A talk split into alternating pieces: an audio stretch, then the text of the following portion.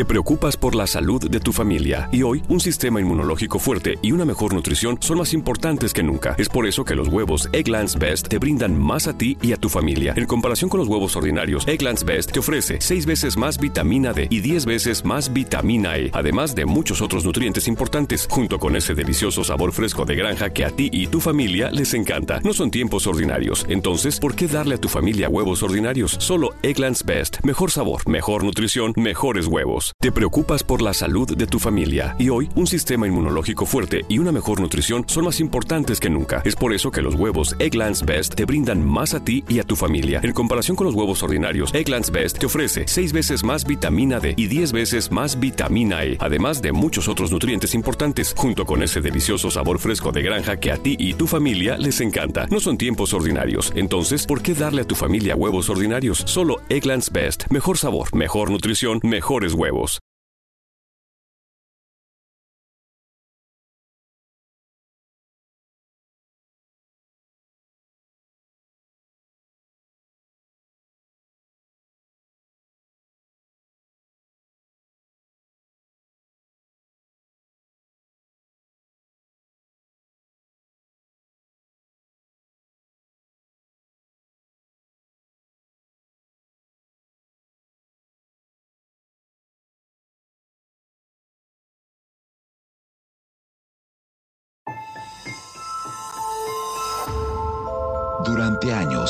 se pensó que el Yeti vivía en los Himalayas.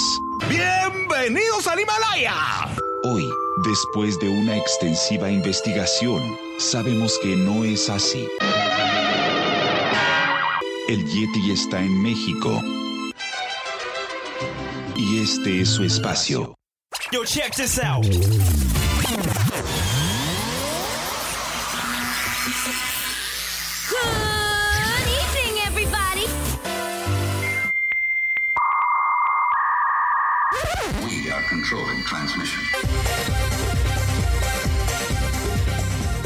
Estás escuchando la nueva temporada de La era del Yeti.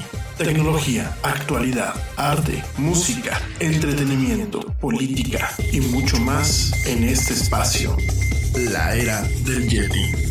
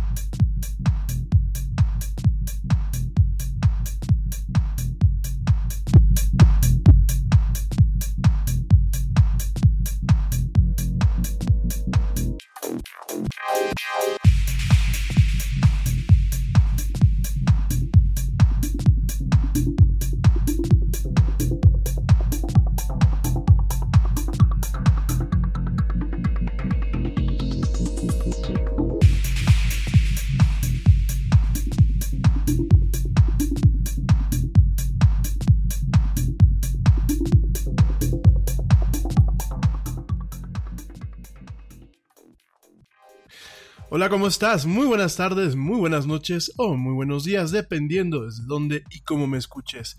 Como siempre, te doy la más cálida, la más cordial, la más sincera de las bienvenidas a esto que es el programa más de pelos de la radio, esto que es la era del Yeti. Yo soy Rami Loaiza y como siempre me da un tremendo gusto estar contigo en esta transmisión donde a lo largo de las dos horas que estaremos hablando vamos a estar platicando de mucha actualidad, mucha tecnología y muchas otras cosas más. Gracias de verdad a ti, a ti que me acompañas hoy miércoles 28 de febrero del 2019 en esta emisión en vivo a través de nuestra plataforma Spreaker y por supuesto a través de todas las demás plataformas. Además de todas las demás plataformas en donde se transmite este programa. No, no les digo. Bueno, todas este, plataformas donde se transmite este programa que son Spreaker, Tuning Radio, iHeart y Stitcher. Además de YouTube y por supuesto también eh, las tiendas de podcast de iTunes, de Apple y de Google Play. Gracias de verdad a ti que me estás escuchando. No, bueno, ya, ya es miércoles afortunadamente. Oye, no sé tú qué piensas. Yo creo que este mes verdaderamente se fue muy rápido. Y esto en comparación al mes de enero, ¿no? ¿Se acuerdan que al principio, a finales de enero, platicábamos de que el mes, pues había sido el más largo del año, ¿no? Y bueno, febrero fue todo lo contrario. Ya, ya mañana estamos en el mes de marzo, que ya se acerca más la primavera y por supuesto cada día nos encontramos caminando un poquito más hacia la mitad de este año 2019. Gracias de verdad a ti que me escuchas, gracias a ti que me sigues, gracias a ti que interactúas conmigo a través de nuestras redes sociales y a través de todos los medios de comunicación en donde puedes escuchar este programa y puedes interactuar con este programa. También déjame mando saludos a la gente que me está escuchando allá en los Centros para la Divulgación de la Cultura Latina en los Estados Unidos, con sede en Atlanta, Georgia, Nueva York, Nueva York y Houston, Texas. En especial, un fuerte abrazo a la gente que me escucha allá en la sala Cervantes en Nueva York. Mil, mil gracias. Gracias por escucharme, gracias por estar conmigo, gracias por acompañarme. Y por supuesto, eh, en base a nuestras estadísticas, pues mil gracias. Mil gracias. Eh, ay, perdón, gracias. Gracias a la hermosa Ani que me dice, no es miércoles, es jueves, de verdad, mil gracias, eh. Se me fue el avión, gente, ya no sé ni en qué día vivo, se me, se me cuatrapió el reloj. Efectivamente, jueves, jueves 28 de febrero. Gracias, mi querida Ani, te mando un besote, corazón. Y em, de verdad, miren, este, no les digo, el Yeti hoy sí arrancó, pero, pero como motor de carcachita vieja, ¿eh? Bueno, oigan. Pues directamente déjenme también mandar saludos a toda la gente que me escucha en México, en España, en Estados Unidos, en Islandia, en Puerto Rico, en Guatemala, en Venezuela, en Austria, en República Dominicana, en Holanda, en Alemania, en Reino Unido, en Francia, en Italia, en Suiza, en Suecia, en Noruega, eh, en Nueva Zelanda y y nada más son las, ciudades que ahorita nos... Ah, por, por supuesto, en Costa Rica también. perdón, en Costa Rica, en eh, Argentina, en Colombia. Mi gente allá en Colombia, no, se, no crean que me estoy olvidando si ayer me estuvieron haciendo algunas preguntas. Mi gente de Colombia, también saludos. En Uruguay y en Panamá. De verdad me honra muchísimo llegar a todos estos lugares. Y las principales ciudades a donde llegamos, bueno, pues Querétaro, Ciudad de México, Ashburn, Reykjavik, San Juan, Puerto Rico, Guatemala, Barcelona, San José, Madrid, eh, Sabia, Aguacaliente, Venezuela, eh, Caracas, Venezuela, eh, San José, California. Y bueno, en general, mil, mil gracias pues a toda la gente que nos está escuchando desde estas ciudades. Ah, las encuestas, que ah, las estadísticas también me parecen aquí medio cortadas. Bueno, de verdad, mil gracias, como sea, mil, mil gracias. Y bueno, ¿de qué te voy a platicar el día de hoy? Vamos a estar platicando pues eh, del cierre, del cierre del Mobile World Congress. Sobre todo te voy a platicar de los teléfonos más interesantes de esta feria que se hace en Barcelona. Ya ayer te di un adelanto, ya ayer platicamos algunos teléfonos de Xiaomi, platicamos algunos teléfonos de Huawei, el Nokia, este teléfono eh, de cinco cámaras. Y directamente te voy a platicar, pues creo yo que lo mejor que hubo en el piso. También vamos a platicar un poquito de las redes de comunicación. Ahora sí, ahora sí nos va a dar tiempo de platicar de esto. Vamos a también a platicar del anuncio del día de ayer de Nintendo, que ayer no lo dije, pero hoy sí lo vamos a platicar. Y por supuesto, también vamos a platicar de algunos temas muy importantes en torno a la plataforma YouTube, ¿sí? Ya sé lo que estás pensando. Ya sé que me vas a decir, ay, mendigo Yeti, ya ayer te aventaste el tema de YouTube y otra vez vas hoy con lo mismo. Fíjate que no es lo mismo. Fíjate que ahora tenemos un problema en la parte para niños de YouTube. Y vamos a estar platicando de este y otros temas, pues a lo largo de esta emisión. Eh, y bueno, además de todo esto, perdón, además de todo esto, pues vamos a estar platicando de eh, el famoso Galaxy Fold. Ya te platiqué de este teléfono eh, que se presentó pues a principios de esta semana. Este teléfono que se dobla, que es, bueno, es una tablet que se dobla en teléfono o un teléfono que se desdobla en una tablet. Te voy a platicar nada más un par de cosas previas a eh, lo que es su lanzamiento. Y bueno, vamos a estar también platicando si nos da tiempo, si no, bueno, ya lo, nos estamos platicando el lunes, vamos a estar platicando directamente de eh, pues algunas cuestiones en torno a el entretenimiento, sobre todo, bueno, pues ya que viene el fin de semana, vamos a estar platicando, si nos da tiempo, si no, ya lo estamos platicando el lunes, de algunas películas y algunas recomendaciones que vamos a tener en las plataformas de streaming ahora en marzo. Si no nos da tiempo, bueno, pues mañana ya no, ya no tenemos programa mañana, pero lo platicamos el lunes sin falta, las, lo que va a haber pues, en este marzo en las plataformas de streaming. Bueno, oigan, eh, primeramente, eh, primeramente quiero comentarte, quiero platicarte de esta situación que ahora se suscitó en YouTube. Eh, ha sido la verdad meses muy difíciles para, las plataformas de redes sociales. Creo yo que antes podíamos ser un tanto irónicos, podíamos ser un tanto ácidos en torno a todo lo que estaba pasando. Creo que ahora sí, ahora sí debemos de empezarnos a preocupar y debemos empezarnos a preocupar eh, de forma proactiva, porque nada sirve, de nada sirve ponernos en plan de chin. Pues sí, fíjate que está pasando esto en YouTube, o chin, fíjate que está pasando esto en tal o en X parte, o en Facebook, o en Instagram, ¿no? Creo que es el momento, como te lo dije ayer, y créeme que no va a ser regaño esta, esta misión, pero sí es necesario que nos empecemos a preocupar ya realmente por la clase de interacción que estamos teniendo en las plataformas, ya no solamente en las redes sociales per se, sino en todas las plataformas que requieren una interacción humana en Internet, o sea, prácticamente el 90% del Internet. Creo que hay que empezar a hacer una conciencia, una conciencia sobre las consecuencias que tienen nuestros actos y sobre todo creo que tenemos que empezar a ver un panorama completo en donde tenemos que adaptar ciertas eh, pues costumbres de sentido común o ciertas precauciones fundamentadas en el sentido común de la vida real, adaptarlas al plano digital, al plano cibernético. Te cuento todo esto porque la última controversia, la última controversia que pues nos aqueja en el tema de las plataformas digitales o las plataformas de redes sociales es directamente que llega el dichoso Momo Challenge. Así como lo escuchas, el dichoso Momo Challenge, que ya el año pasado platicamos un poquito acerca de él eh, y la forma en la que se manifestaba en WhatsApp. Bueno, pues directamente llega el Momo Challenge ahora a la plataforma YouTube y sobre todo a la parte, a la parte destinada para niños. ¿Cómo lo escuchas? el año pasado platicábamos de Momo. Momo eh, directamente era eh, un challenge. Digo, ya saben que nos encanta estar con los dichosos retos. De hecho, déjame te comento muy brevemente que hoy también se comentó una noticia aquí en México en donde una pareja había abusado de su hija de 8 años porque tenían un reto con otras, con otras parejas en donde pues había que eh, abusar de una criatura, en este caso sus hijos, y grabar, grabarse mientras lo hacían para después compartir los videos, ¿no? Más allá del nivel de enfermedad, porque me queda muy claro que estamos hablando ya de un nivel de enfermedad mental en mucha gente, y me queda claro que en ocasiones las redes sociales lo único que hacen es potencializar eh, pues los efectos de estas enfermedades que ya, ya la gente trae en sí misma.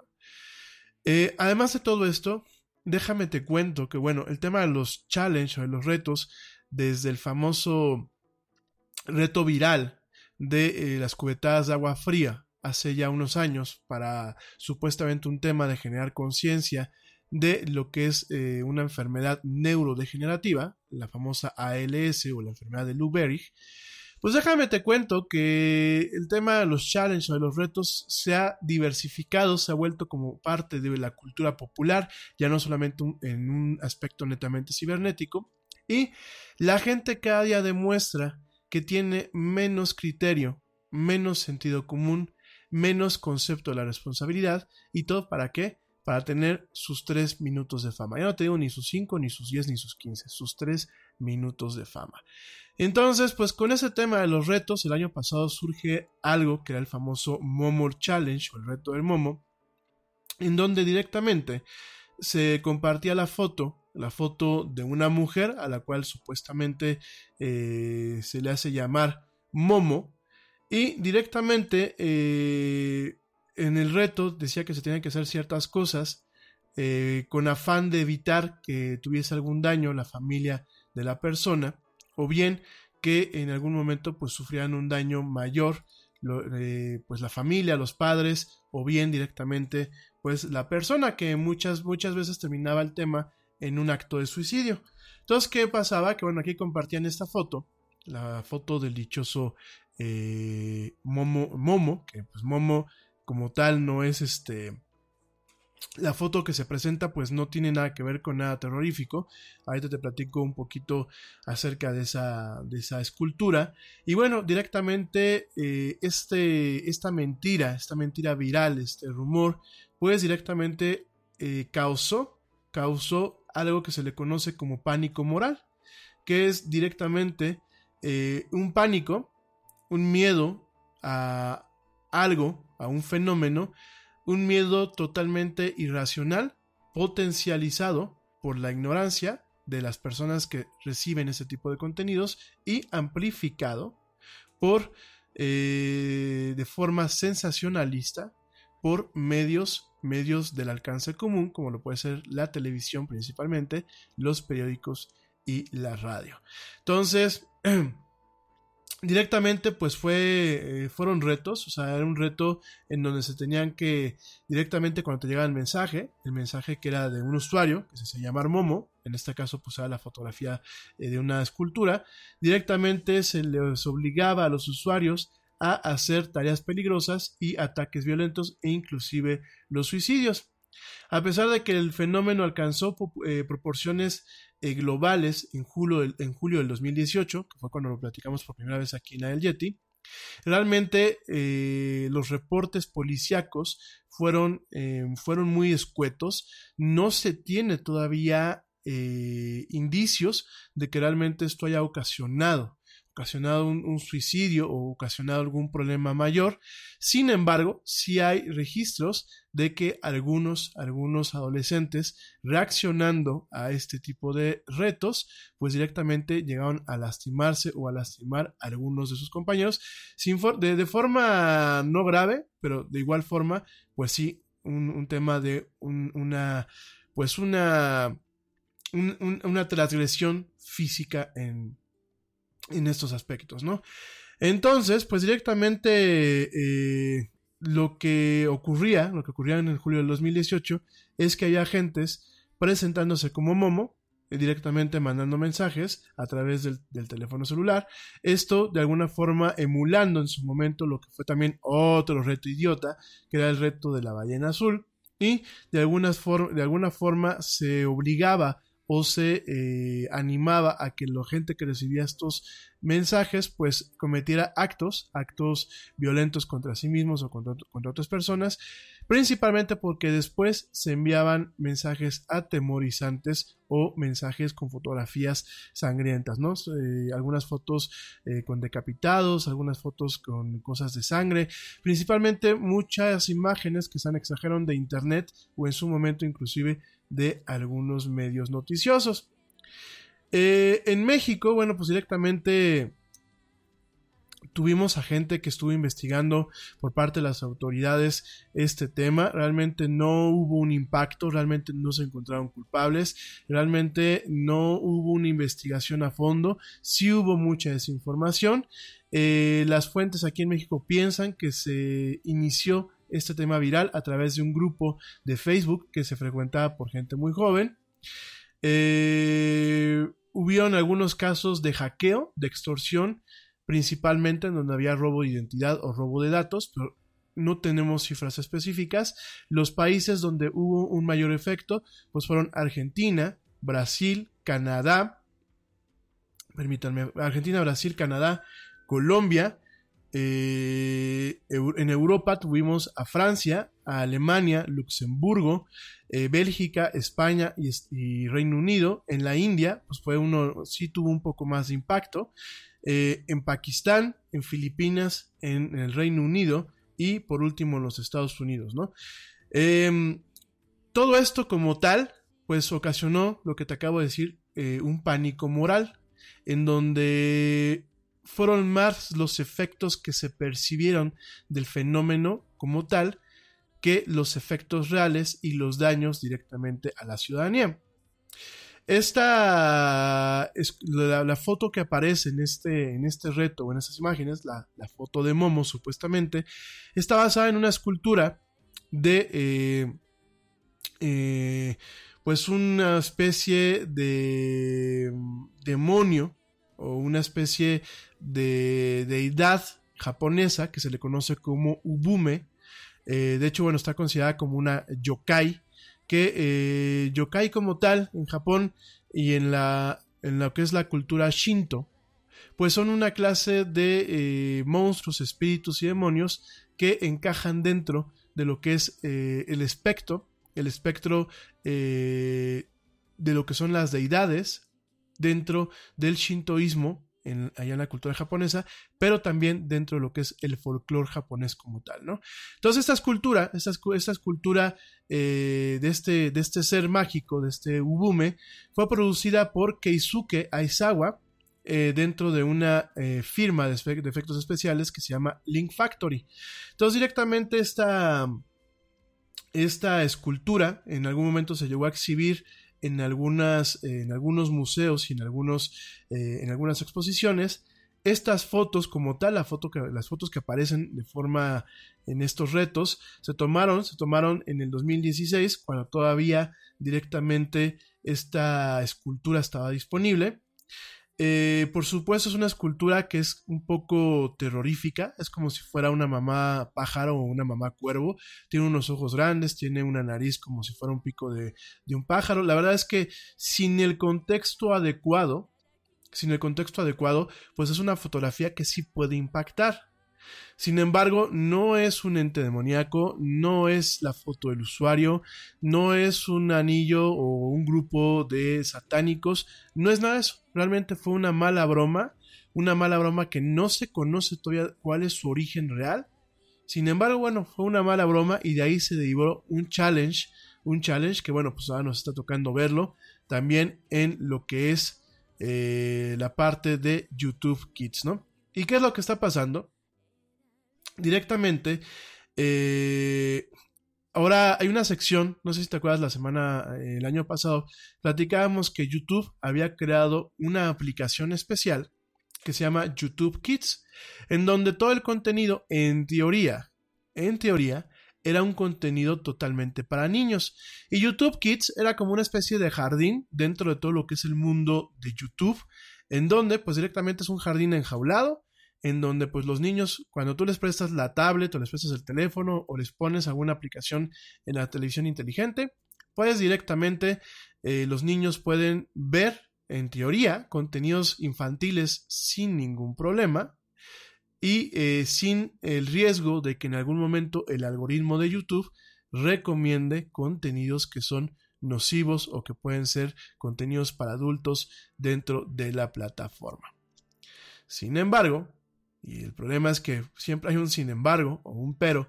Sin embargo, es que bueno, ahora directamente YouTube anuncia el día de hoy que eh, pues directamente está haciendo una investigación vinculada, vinculada ya al tema de este grupo pederastra o pedófilo del cual platicábamos el día de ayer. Eh, ya lo hayamos estado comentando. Sin embargo, pues ahora también anuncia, anuncia no solamente, bueno, anuncia YouTube, ya que no le queda de otra, porque también hay que decir las cosas como son.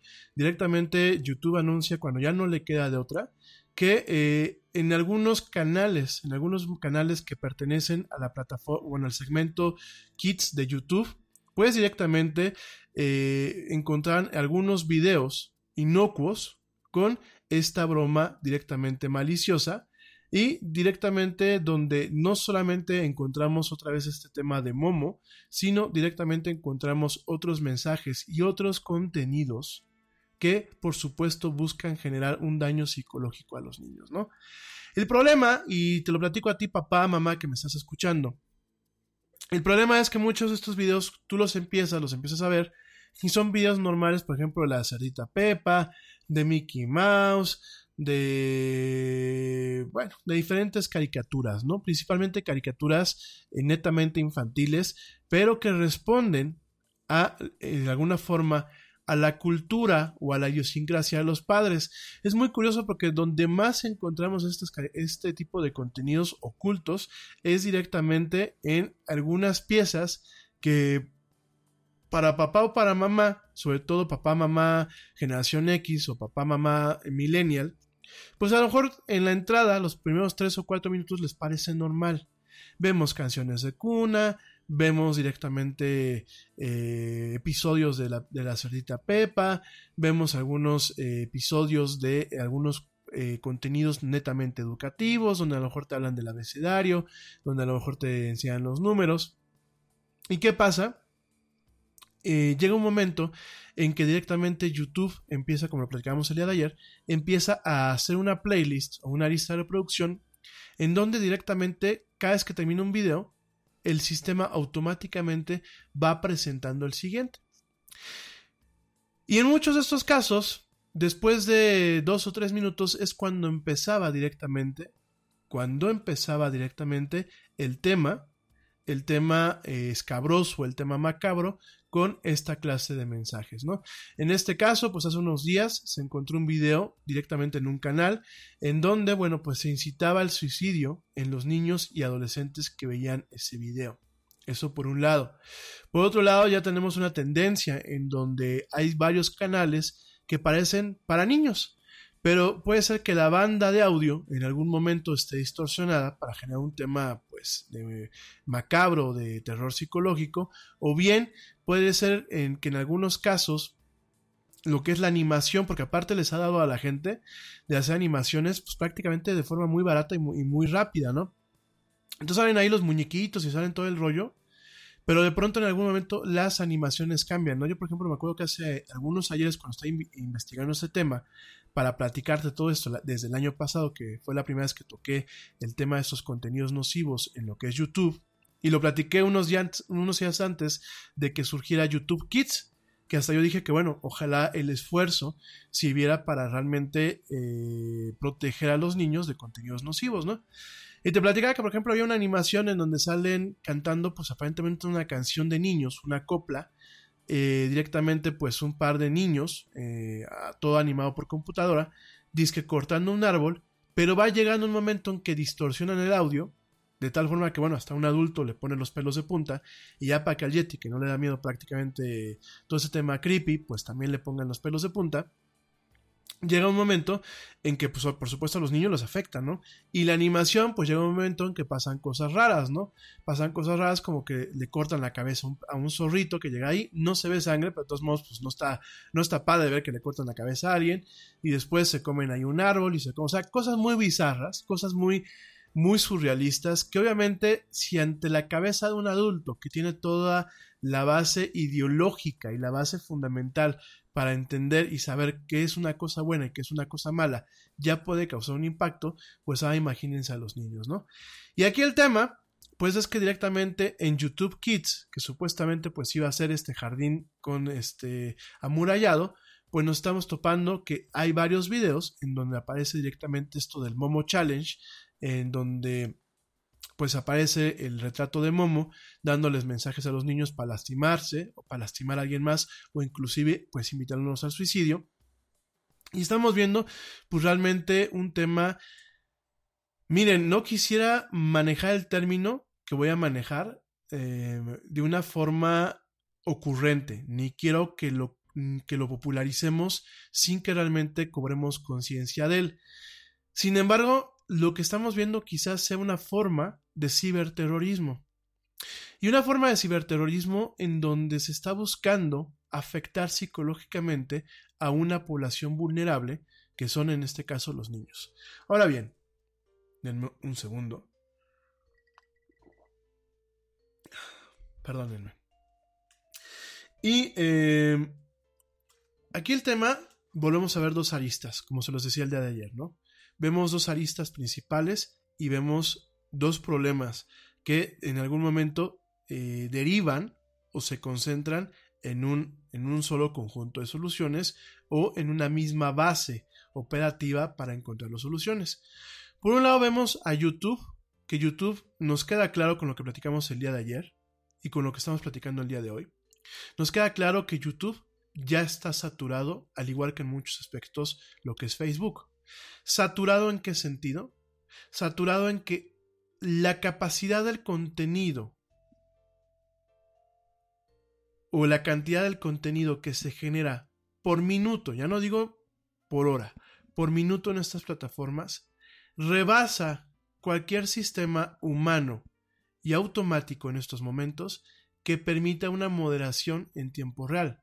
Es decir, que cuando yo suba un video, haya un mecanismo que permita moderarlo antes de que se haga público.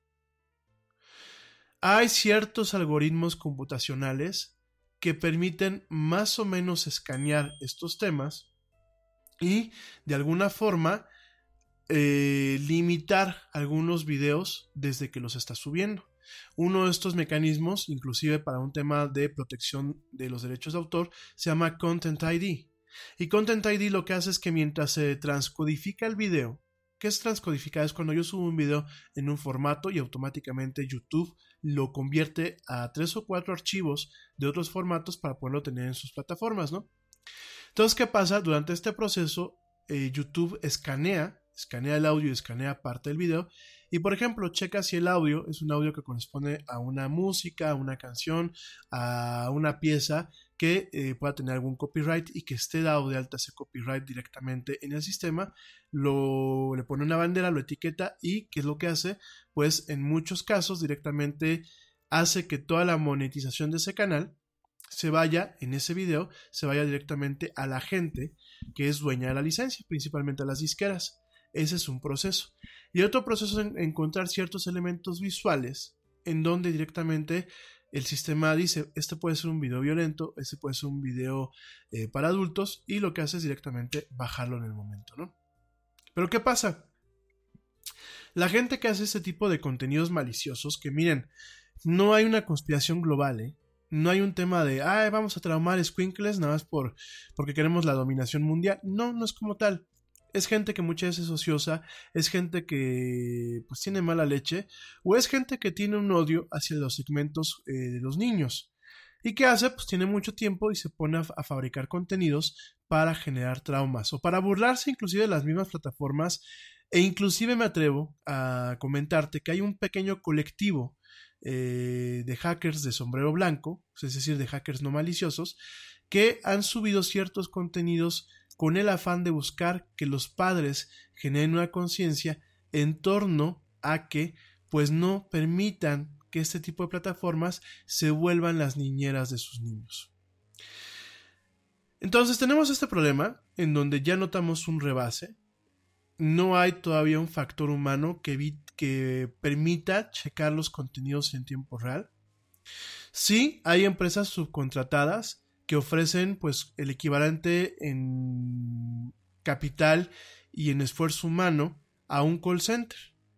Estas empresas tienen a lo mejor a 100 personas trabajando de día y de noche o en diferentes turnos para checar de forma manual cada contenido y moderarlo de forma humana. Es decir, si suben un contenido que tiene, no sé, violencia, pues directamente si el algoritmo no lo detectó o lo puso que era algo sospechoso, pues directamente el moderador humano lo califica. Lo califica y lo bloquea o lo deja subir. Aquí la cuestión, la cuestión principal, es que directamente con este esquema, pues no alcanza a eh, calificar o a moderar todos los contenidos que se suben por minuto en estas plataformas, principalmente en YouTube. Entonces nos encontramos con la realidad de que humanamente y técnicamente la plataforma ya está rebasada en sus esfuerzos de moderación. Parte de la moderación tendríamos que también hacer a los usuarios de forma activa, reportando aquellos contenidos que realmente consideremos son nocivos y evitar reportar un contenido sencillamente porque no me parece lo que dice la persona, no me parece su postura política, religiosa, o bien no me parece o no me cae la persona que está generando el contenido. ¿Por qué? Porque eso es como los incendios, mi gente es como reportar un incendio o reportar un, un, siniestro que es falso, haces que se pierda tiempo, haces que se inviertan recursos humanos a atender una emergencia falsa y ¿qué pasa? Pues se descuidan las emergencias reales que puedan estar sucediendo, ¿no? Entonces tenemos este problema por un lado. Y por el otro, tenemos el problema de la educación. En Target, la salud de todos es nuestra máxima prioridad. Por eso requerimos que todos usen mascarilla o alguna otra cubierta en el rostro, además de dar mascarillas y guantes para proteger a nuestro equipo. Todos los días limpiamos las tiendas a profundidad, también los carritos y canastas después de cada uso. Recuerda que cuentas con nuestros servicios de compra fácil, sin contacto, como Drive Up y entrega el mismo día. Creemos en estar siempre cuidándote. Siempre lo haremos. Conoce más en target.com diagonal a Bullseye View.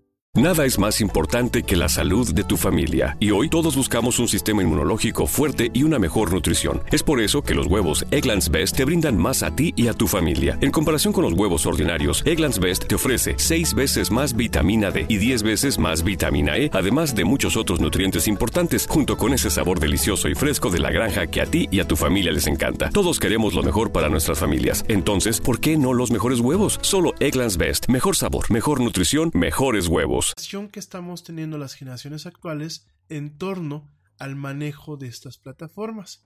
Y yo te lo decía ayer, te lo decían en, muy buena onda. Quizás me, me ganó un exabrupto en algún momento, pero yo te lo decía en buena onda. Como sociedad civil, tenemos que impulsar la creación de organismos que nos permitan, de forma totalmente autónoma, buscar presionar buscar generar un contrapeso a la operación de estas empresas. Porque ahorita YouTube, más allá del escarnio público, más allá del impacto que puede tener con el tema de la publicidad que se dejó de promocionar en, sus, en, su, en su plataforma, no tiene mayores consecuencias, gente. Yo no veo a ningún gobierno que le esté poniendo multas a YouTube, no veo a ningún gobierno que amenace con bloquear en algún momento a YouTube, no veo ningún esfuerzo para poder arrinconar a una plataforma como YouTube a que busque hacer las cosas de forma adecuada. Entonces, nos topamos con esta situación, que es una situación bastante, bastante preocupante. Está claro que, te lo vuelvo a repetir, y digo, quiero ser muy claro para que no se malinterprete Está claro que no podemos exigir o no debemos de permitir que los gobiernos tomen control de esas cosas. Porque los gobiernos no están facultados a regular cuestiones que no entienden y que el día de mañana se pueden armamentizar. Y que aparte no existe la infraestructura legal desde, por ejemplo, instrumentos como es la Constitución para proteger la libertad de expresión dentro de los contextos de estas plataformas. Entonces, en cualquier momento un gobierno puede agarrar, ok, yo regulo y evito ese tipo de cosas, pero también voy a estar regulando que salgan contenidos que a mi gobierno no me parezcan. Y puede venir el presidente más fregón del mundo, ¿eh? aquí en China. Pero al final de cuentas el poder es un veneno. El poder es la cicuta humana. Y el poder en este sentido genera un conflicto en donde en ocasiones se busca ejercer poder por poder. Es un tema de naturaleza humana. Entonces, sería muy peligroso, porque yo sé que algunos de ustedes hoy en la mañana están leyendo sus mensajes, y algunos de ustedes me decían, oye, ya tienes que, ¿por qué no dejas que el gobierno se encargue de este tipo de cosas? Porque los gobiernos no, no saben, amigos. No hay gente preparada en los gobiernos contemporáneos. Por supuesto, yo creo que en un país como Dinamarca, en un país como Noruega, en un país como Finlandia, podría haber un tema en este sentido, pero tampoco lo hay. Lo platicábamos hace algunos ayeres, ¿no? Que el ministro de Ciberseguridad de Japón era un ministro que ni siquiera había utilizado una computadora en su vida. ¿Se acuerdan que lo platicamos? ¿Y qué pasa? Entonces, ¿cómo confías el manejo y la regulación de ese tipo de plataformas a gente que no sabe? Aquí lo que hay que hacer es, vamos a agruparnos como sociedad civil, vamos a formar organismos autónomos totalmente, que tengan realmente personas netamente calificadas en estas áreas, y desde esta postura vamos a pedir que se nos faculte como sociedad civil para poder presionar de forma legal en algún momento a estas empresas. ¿Cómo se presiona de forma legal? Multas, multas y acciones punitivas, para que si no responden en tiempo y en forma, se les pueda poner un correctivo. Porque yo entiendo que a lo mejor son problemas de crecimiento, entiendo que son problemas que a lo mejor en su momento YouTube, Facebook no contemplaron. Pero tardan siglos en poder arreglar las cosas. Fíjate, Facebook apenas en los meses que viene va a lanzar una herramienta que se llama Clear History, que prometió desde el año pasado tú me dirás. Desde principios del año pasado la prometió y apenas la va a lanzar. El tema de YouTube es un tema que se ha hecho bastante largo, amigos. Es un tema que, que además se los dije yo el día de ayer. El tema de las redes sociales da para hablar cada semana de las dichosas redes. Y no porque yo tenga una agenda en contra de la libertad de expresión en Facebook, o de la libertad de expresión en Instagram, o de la libertad de expresión en Twitter, o de la libertad de expresión en YouTube. No tengo ninguna premisa ni ninguna agenda en contra de esto. No tengo ningún problema contra los usuarios, sobre todo porque aparte sería un hipócrita. Yo uso las redes sociales. Yo estoy sacándole un jugo a la tecnología, no solamente porque la tecnología permite amplificar mi voz, sino porque además me permite tener un tema para platicar contigo. Pero ¿qué pasa, gente? Debemos de buscar entonces que la información nos llegue de primera mano y que nos permita exigir que no se estén repitiendo estos patrones en donde directamente mínimo una vez por semana nos toca ver una nota en donde ya vemos embarrada a WhatsApp, en donde ya vemos embarrada a Facebook, en donde ya vemos embarrada a YouTube y en donde ya vemos embarrada a Twitter. Está claro que son plataformas humanas. Está claro que no son perfectas. Está claro que el humano tiene la capacidad de crear y tiene la, capacidad de corromper. Y me queda claro que muchas veces todo lo bueno que hacemos en este mundo llega un momento en que lo corrompemos. Me queda muy claro. Pero también me queda muy claro que está en nosotros romper con estos círculos viciosos, romper con estas espirales y realmente buscar salir un poco de la comodidad y empezar a gestionar formas para poder administrar o regular este tipo de plataformas. No censurar, insisto, porque veo que me están mandando mensajes en donde dices, es que lo que tú quieres es censurar. No, no quiero ninguna censura. Al contrario, quiero plataformas más abiertas. Quiero plataformas que privilegien un diálogo, que privilegien la información que es fidedigna.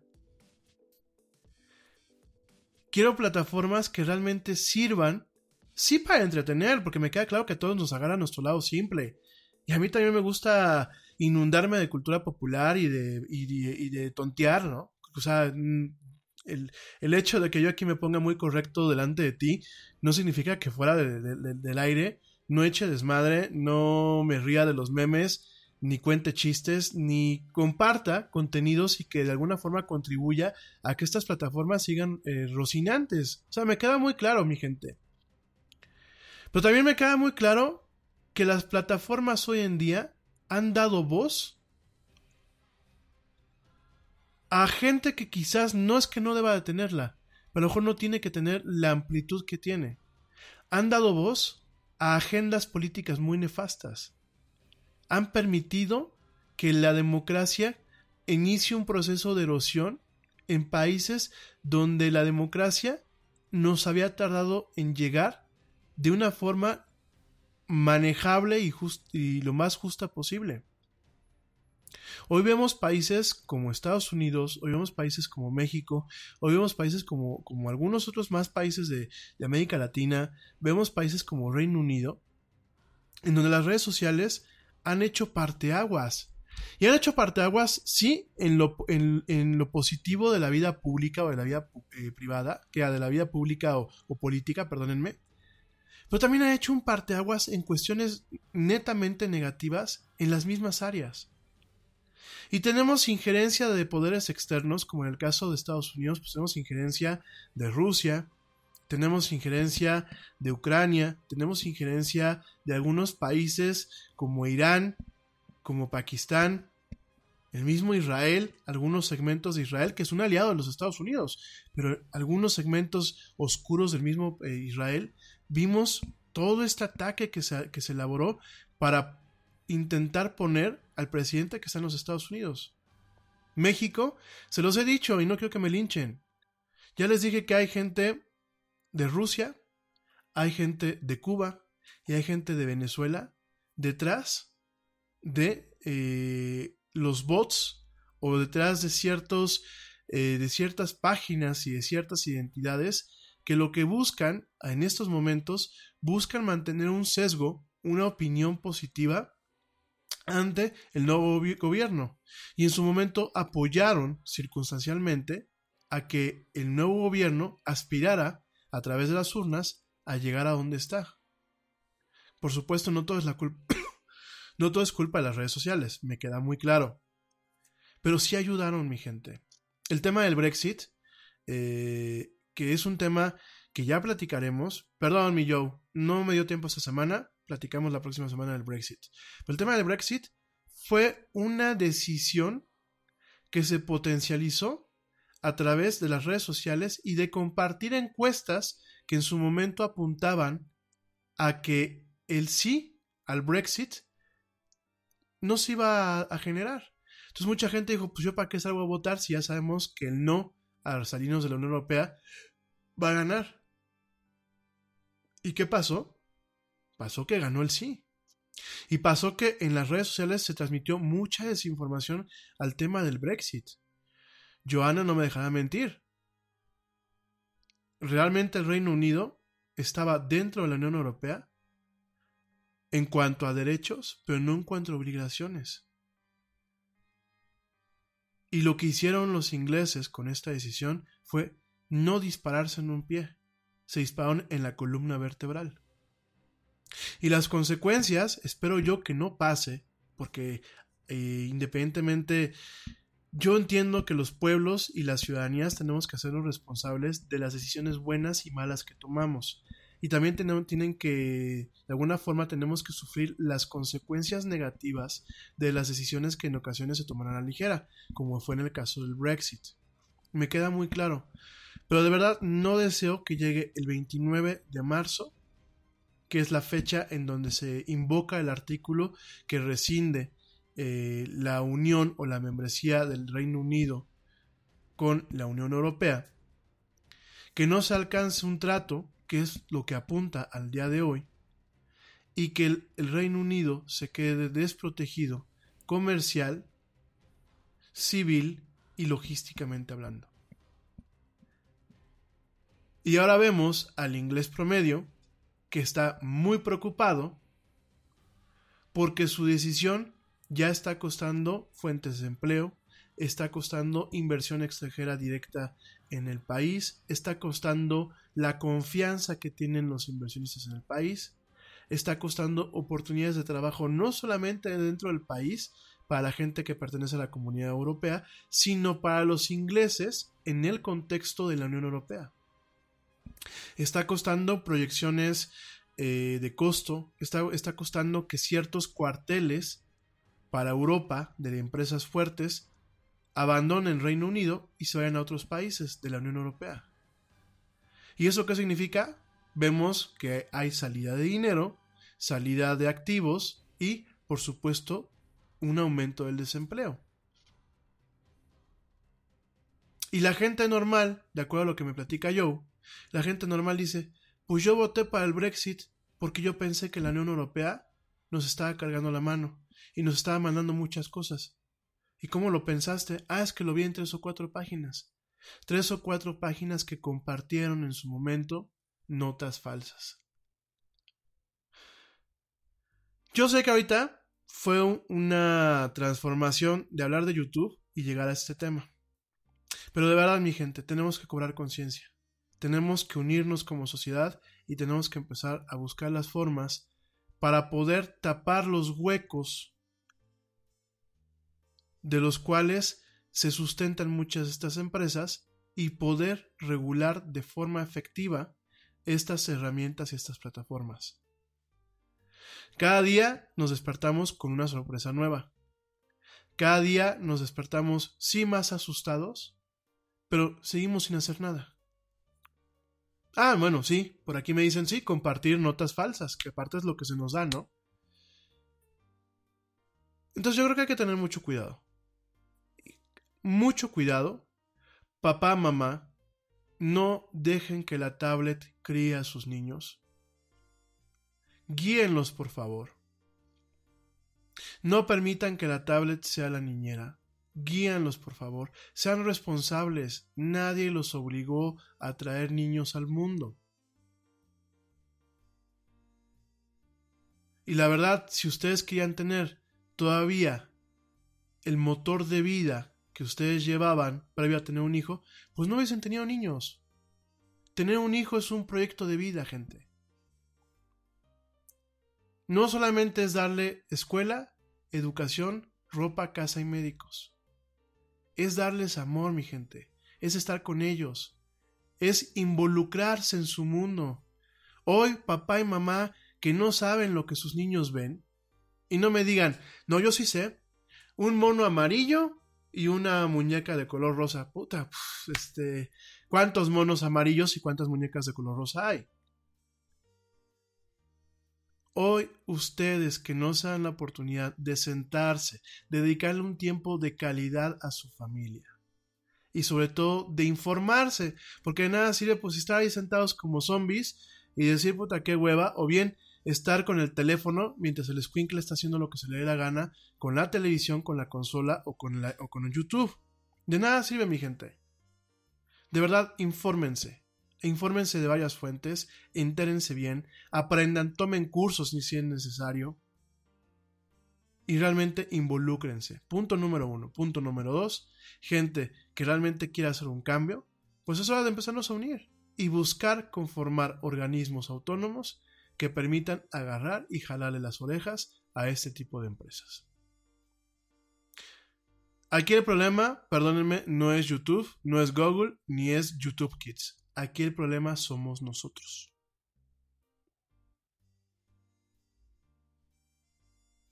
Y aunque se tenga el moderador más fregón, ya sea en cuanto a una inteligencia artificial o en cuanto a un humano, jamás va a poder reemplazar la moderación y la guía que papá y mamá pueden tener con sus hijos. Piénsenlo, valórenlo, asimílenlo, díganme qué opinan, abramos un diálogo y busquemos construir soluciones, porque no basta solamente estar apuntando dedos y estar aquí sermoneando, busquemos construir desde un aspecto ciudadano y comunitario soluciones que nos permitan seguir disfrutando de las mieles y maravillas de las redes sociales y las plataformas digitales sin tener cerca el contacto de la cicuta, de este veneno digital que cada día está afectando más a nuestros ciudadanos, a nuestros niños y a nosotros mismos. En fin, ¿tú qué opinas? Oye, me voy rapidísimo a un corte, regresando te mando saludos y me voy rápido a un corte, no tardo. Te recuerdo mis redes sociales, facebook.com diagonal la del Yeti, Twitter arroba el Yeti oficial, Instagram arroba la era del Yeti y bueno, te recuerdo que además de escucharme en vivo, me puedes escuchar a través de plataformas como Spreaker y iHeartRadio, las dos principales plataformas de streaming de audio y música a nivel mundial. No me tardo nada, ya vuelvo. Estamos en esta noche de jueves platicando muy a gusto en esto que es la era del Yeti.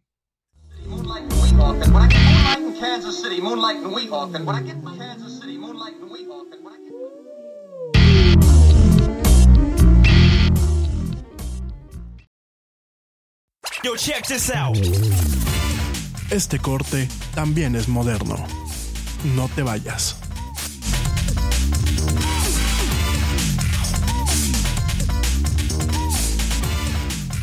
Nada es más importante que la salud de tu familia, y hoy todos buscamos un sistema inmunológico fuerte y una mejor nutrición. Es por eso que los huevos Egglands Best te brindan más a ti y a tu familia. En comparación con los huevos ordinarios, Egglands Best te ofrece 6 veces más vitamina D y 10 veces más vitamina E, además de muchos otros nutrientes importantes, junto con ese sabor delicioso y fresco de la granja que a ti y a tu familia les encanta. Todos queremos lo mejor para nuestras familias. Entonces, ¿por qué no los mejores huevos? Solo Egglands Best. Mejor sabor, mejor nutrición, mejores huevos. Nada es más importante que la salud de tu familia, y hoy todos buscamos un sistema inmunológico fuerte y una mejor nutrición. Es por eso que los huevos Egglands Best te brindan más a ti y a tu familia. En comparación con los huevos ordinarios, Egglands Best te ofrece 6 veces más vitamina D y 10 veces más vitamina E, además de muchos otros nutrientes importantes, junto con ese sabor delicioso y fresco de la granja que a ti y a tu familia les encanta. Todos queremos lo mejor para nuestras familias. Entonces, ¿por qué no los mejores huevos? Solo Egglands Best. Mejor sabor, mejor nutrición, mejores huevos. huevos.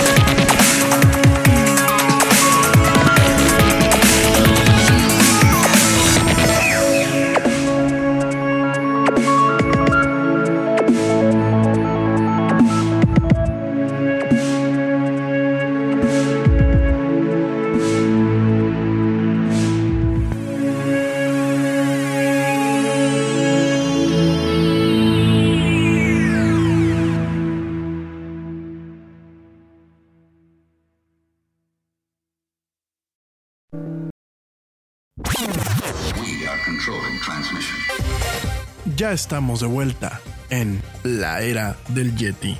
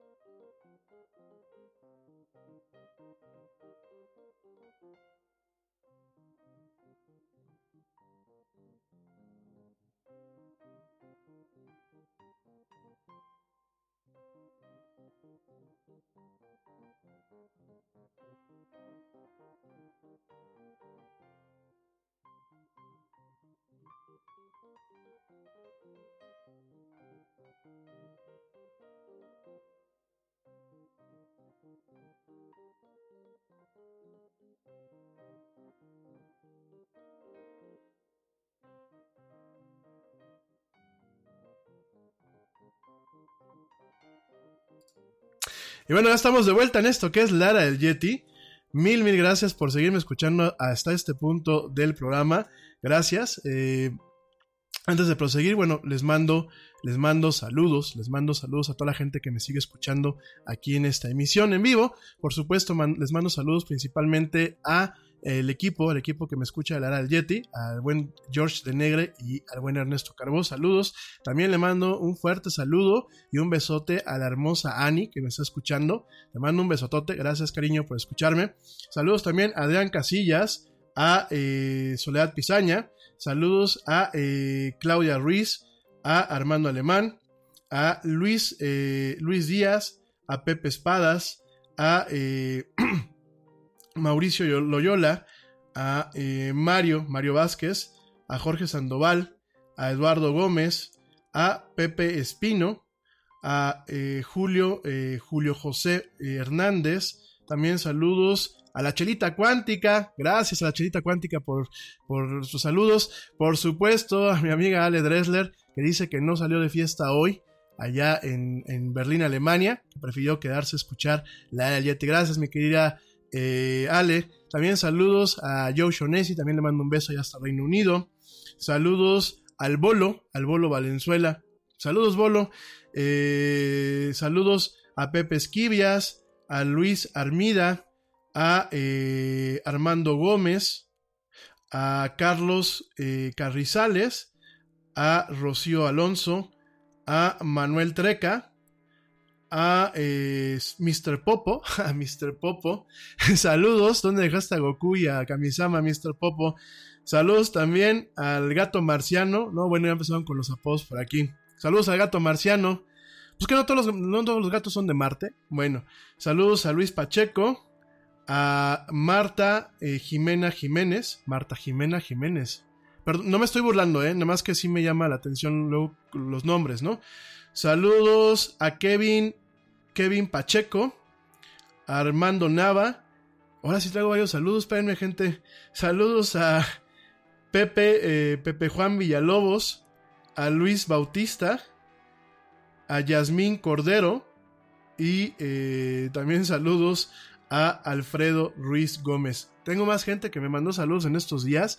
Este, ya en un ratito más, pues les mando, les mando saludos. Y tengo aquí algunas preguntas, las contesto fuera del aire, ¿eh? porque si no nos vamos a ver aquí todo el programa. Gracias de verdad. Gracias a mi gente allá en Colombia que me escriben cada cosa bonita. De verdad, mi gente, eh, en Colombia, en Costa Rica, que es lo, donde más me han invitado, déjenme hago una ronchita y con todo gusto me, doy una vuelta a visitarlos allá Colombia, a la hermosa ciudad de eh, Bogotá y a la hermosa ciudad de Cali ya habrá chance de que me dé una escapada y por supuesto allá en Costa Rica a San José, Costa Rica. Gracias, de verdad me honra muchísimo y bueno, vamos a, echarle ganas pues, para darnos una vuelta por allá y hablar de tecnología y varias cosas. Bueno, oigan, eh... ah, antes de que se me olvide, porque pues ya saben que aquí hablamos de actualidad, ¿no? Eh, para quien esté con el pendiente, para quien esté con el pendiente, el actor Luke Perry, el actor Luke Perry que encarnaba a Dylan, el personaje de Dylan, en la serie Beverly Hills 90210. Bueno, pues fue internado el día de hoy en un hospital eh, a partir pues de lo que se piensa es un accidente cerebrovascular.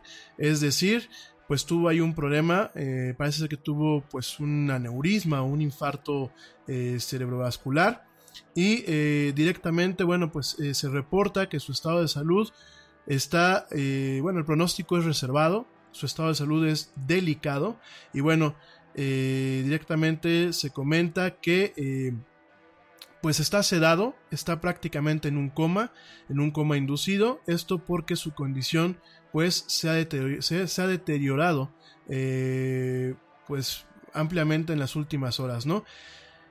Híjole, qué pena. La verdad es que este tipo de notas pues no, no está padre darlas. Digo, lo comento, digo, yo ya, estaba un poco enterado, pero lo comento para la gente que le pueda interesar. Luke Perry, de 52 años, la verdad, una persona bastante joven, que eh, por supuesto salía en el papel de Dylan en Beverly Hills 90210.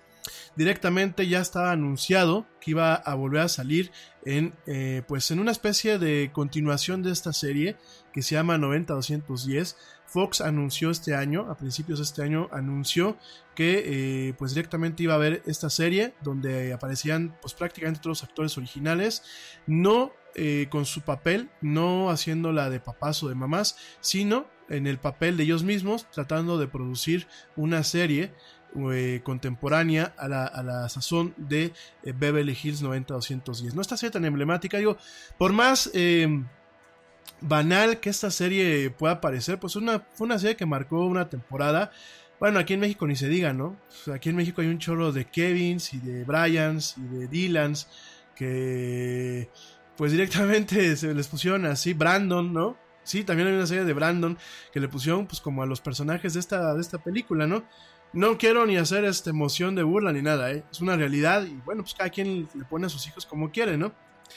Esto, bueno, pues directamente este actor también está apareciendo en la serie de Riverdale, esta serie de Warner Brothers, que pues de alguna forma trae a la pantalla chica eh, las aventuras de Archie y de sus amigos con un tinte un poco más oscuro y aparecía como el papá de Archie, fíjense nada más.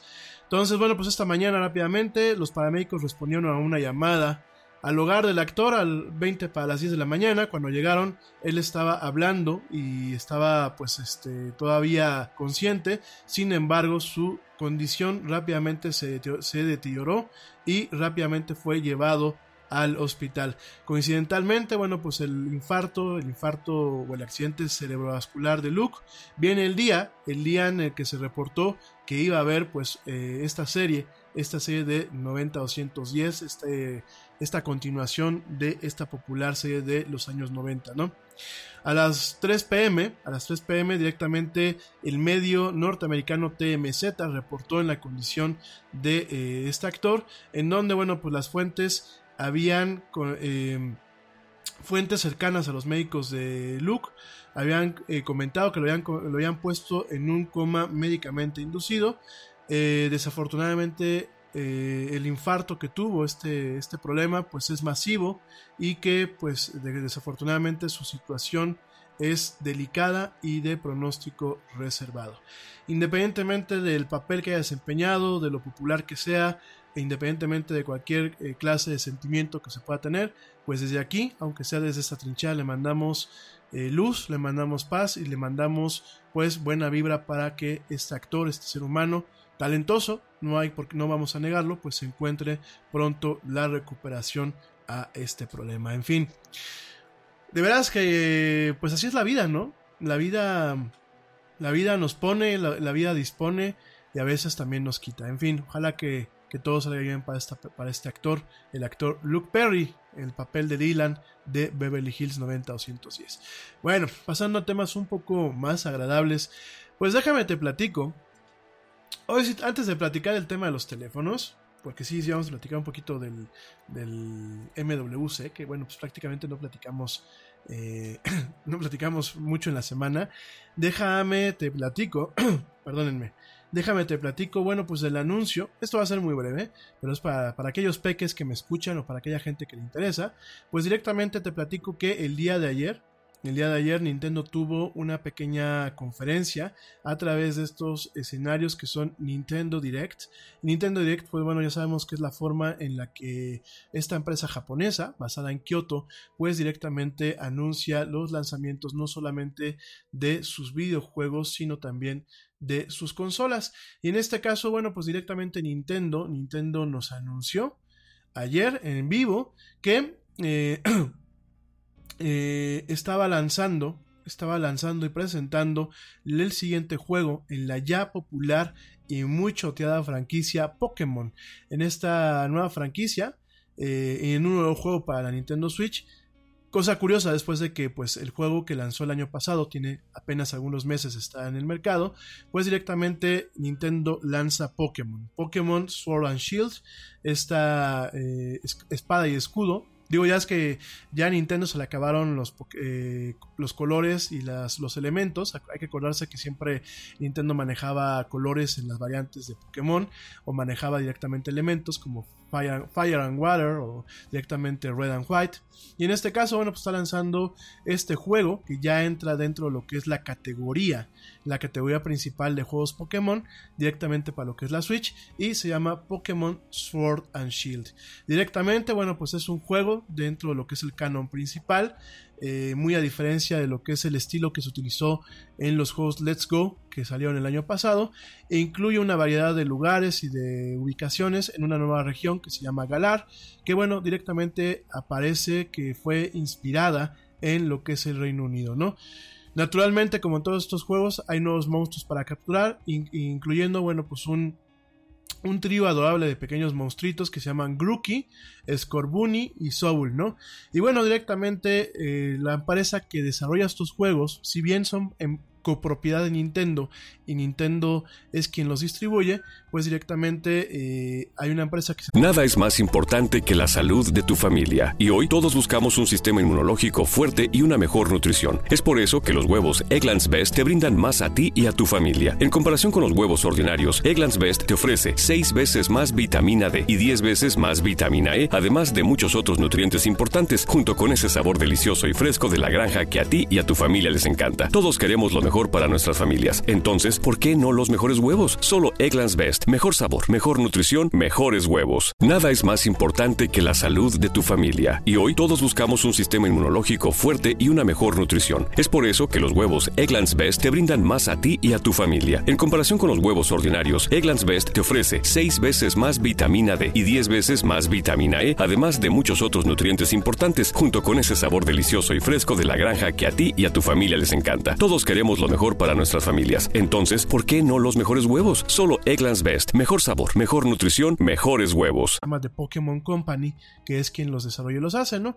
Y en ese sentido, The Pokémon Company compartió, compartió el día de ayer en esta transmisión en vivo, eh, compartió que Galar es una región expansiva con diferentes eh, ambientes. Eh, es una una pradera idílica con ciudades contemporáneas, con un bosque frondoso y con una tundra y bosques y montañas cubiertos de eh, directamente de nieve, ¿no?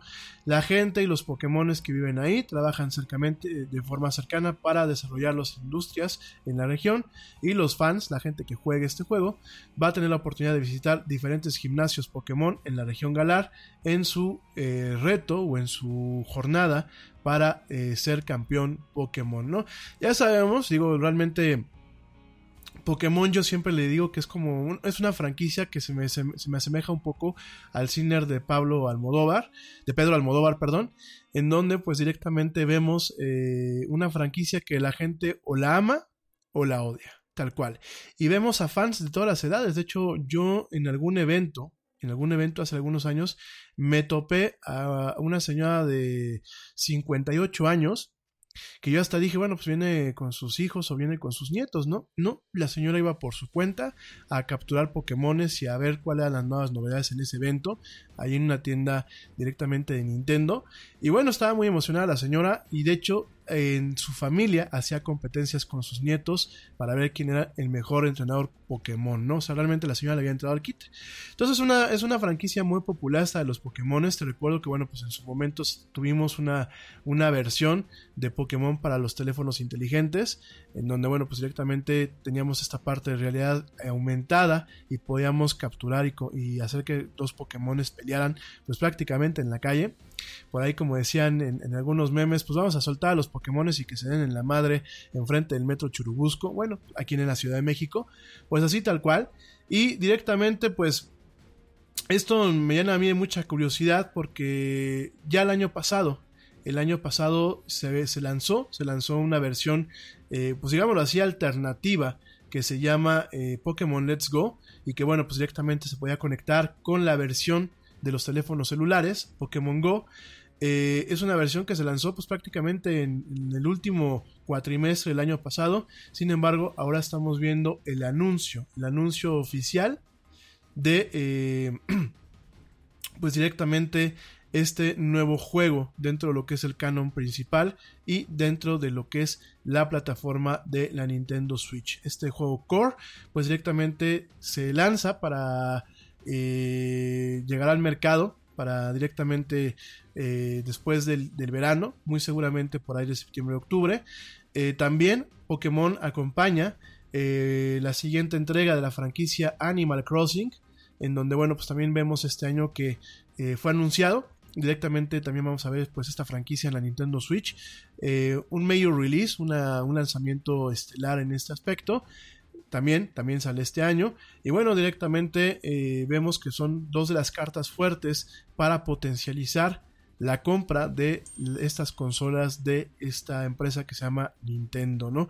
Entonces, bueno, estaremos atentos a estos juegos. Yo la verdad nunca he sido muy fan de Pokémon, debo de ser muy sincero.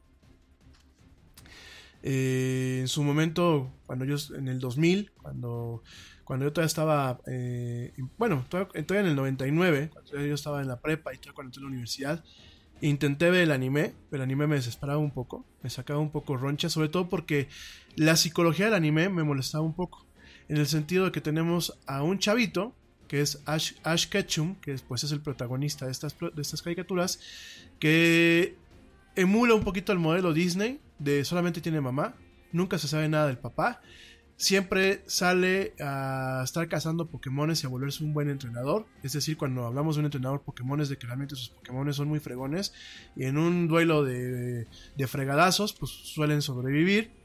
¿Y qué pasa? Eso es como, como entre telenovela chafa, entre apología al fracaso y entre Forever Young.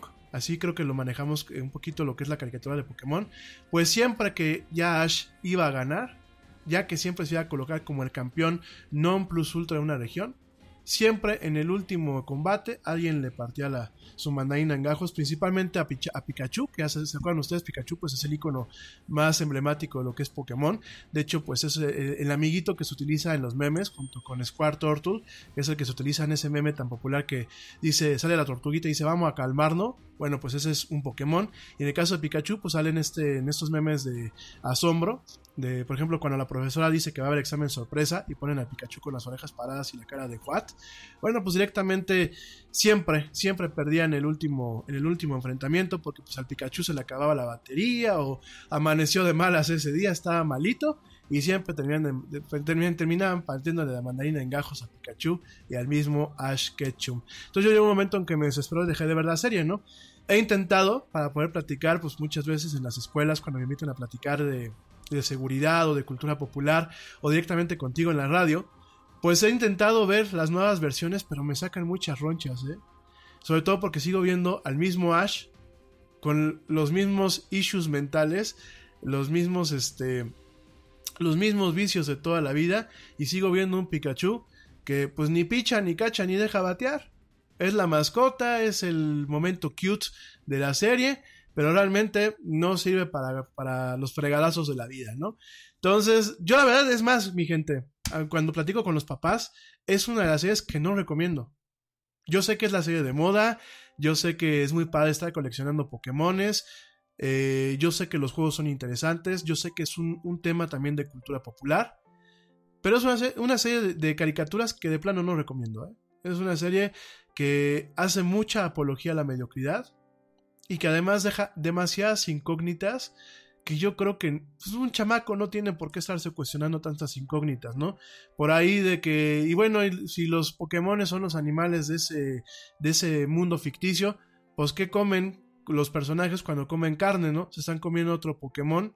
Y puta, pues ya por ahí empiezas con un debate todo profundo y dices, no, mejor dejo de ver esta caricatura. Entonces, papás no recomiendo, digo, si sus niños la quieren ver, no hay nada nocivo, vaya, no hay nada para adultos, pero sí este, hay que tener cuidado. Ah, un punto. Hay que acordarse nada más que Pokémon ya hace muchos ayeres, hace prácticamente 23 años, que pues, pues es prácticamente lo que lleva... eh, ah, por cierto, ayer cumplió 23 años la franquicia. Yo creo que también por eso fue el anuncio directamente de este nuevo juego. Y eh, hace 23 años, o hace 22, no me recuerdo muy bien las fechas, hubo una polémica y hubo pues cierto pánico, pánico bien, bien fundado, déjame te digo, en torno a un episodio de Pokémon en Japón. Y es que este episodio de Pokémon en Japón, había una escena en donde directamente Pikachu lanza un ataque eléctrico y cuando golpea el ataque eléctrico al personaje en la pantalla, pues empieza a parpadear. Y tan tan, pues ¿qué creen que pasó? Algunos de ustedes seguramente se acuerdan de la anécdota, si no te la platico. En un grupo, en un grupo reducido, eh, no deja de haber un grupo de personas que tienen fotosensibilidad a esta clase de estímulos, bueno, pues a muchos de ellos directamente les tocó tener convulsiones, les tocó directamente tener momentos de fuga, les tocó incluso desmayarse, ¿no? Ojo, no es que la caricatura como tal lo provocara. Antes de que ahorita salgan y quieran quitarle la tradición a los squinkles, no, mi gente. Hay un cierto segmento de la población que tiene eh, sensibilidad eh, a ciertos estímulos de luz o bien que tiene un tipo de epilepsia que se dispara de forma fotosensitiva. Ojo, mi gente. Entonces, ¿qué pasa? Pues en estas personas, cualquier estímulo que parpadee, por ejemplo, una pantalla que parpadee muy rápido a ciertas frecuencias, o los focos de ciertas oficinas, de estos focos fluorescentes que parpadean a ciertas frecuencias, o eh, estímulos, como en aquel entonces esta caricatura, lo que provocan en ellos es directamente sensibilidad o, y, y ciertas reacciones que no tienen nada que ver con la epilepsia, o bien en aquellas personas que sí tienen un tipo de epilepsia que se activa con este tipo de cosas, pues pueden provocar directamente un caso o un, un, eh, un ataque, un ataque epiléptico, en donde, bueno, pues veamos convulsiones o donde veamos incluso fugas, porque ojo, cuando hablamos de epilepsia, no todos son las convulsiones, ¿eh? Hay ciertas epilepsias que se dan fugas, que la gente se desconecta en el momento y se desconecta por minutos. Entonces, también hay que identificar eso, no hay que propagar información falsa. Y lo que sí hay que tener cuidado es que, bueno, en aquel entonces fue un capítulo que sacaron totalmente del aire en Japón. De hecho, creo que no se ha vuelto a transmitir a nivel mundial. Y es un capítulo que no fue que fue hecho a propósito así, sino que, bueno, se hizo para darle el efecto de que pues estaban electrocutando a alguien, que parpadeara fuerte, y pues en un segmento muy sensible de la población, de forma muy desafortunada, pues nos tocó vivir esto, ¿no? En Japón, aquí en México ni siquiera, y en Estados Unidos tampoco pasó. De hecho, te recuerdo que muchos juegos, prácticamente todos los juegos de consola, siempre cuando los cargas vienen con una advertencia que dice, en inglés dice Photosensitive Seizure, en español dice advertencia para gente fotosensible. Es eso, mi gente. No es de que los juegos los, los programen para que te estés jugando y te den convulsiones y te dé este, un yuyu y te quedes ahí. No. Sencillamente que tú puedes tener sensibilidad o puedes inclusive tener un tipo de epilepsia no detectada que solamente se dispare con el tema de la fotoestimulación. Entonces, para que lo sepas, em, por aquí me dice Laura Beltrán que si es por lo mismo que trabajar en algunas oficinas da dolor de cabeza. Fíjense que sí. Fíjense que las luces fluorescentes, esas luces de tubo, que eh, pues usualmente utilizan un tipo de gas, eh, cuando empiezan a, llegar al fin de su vida, ¿qué es lo que pasa? Pues empiezan a parpadear. O cuando la balastra o el, este, o el, o el, aparato que ayuda a coordinar la electricidad, el transformador que va conectado a estos tubos, empieza a fallar, ¿qué es lo que pasa? Pues directamente empiezan a parpadear estas, este, estas, estas lámparas, ¿no? Hay gente muy sensible que directamente el parpadeo, el parpadeo normal de estas lámparas o el parpadeo pronunciado de estas lámparas, pues directamente le genera dolores de cabeza.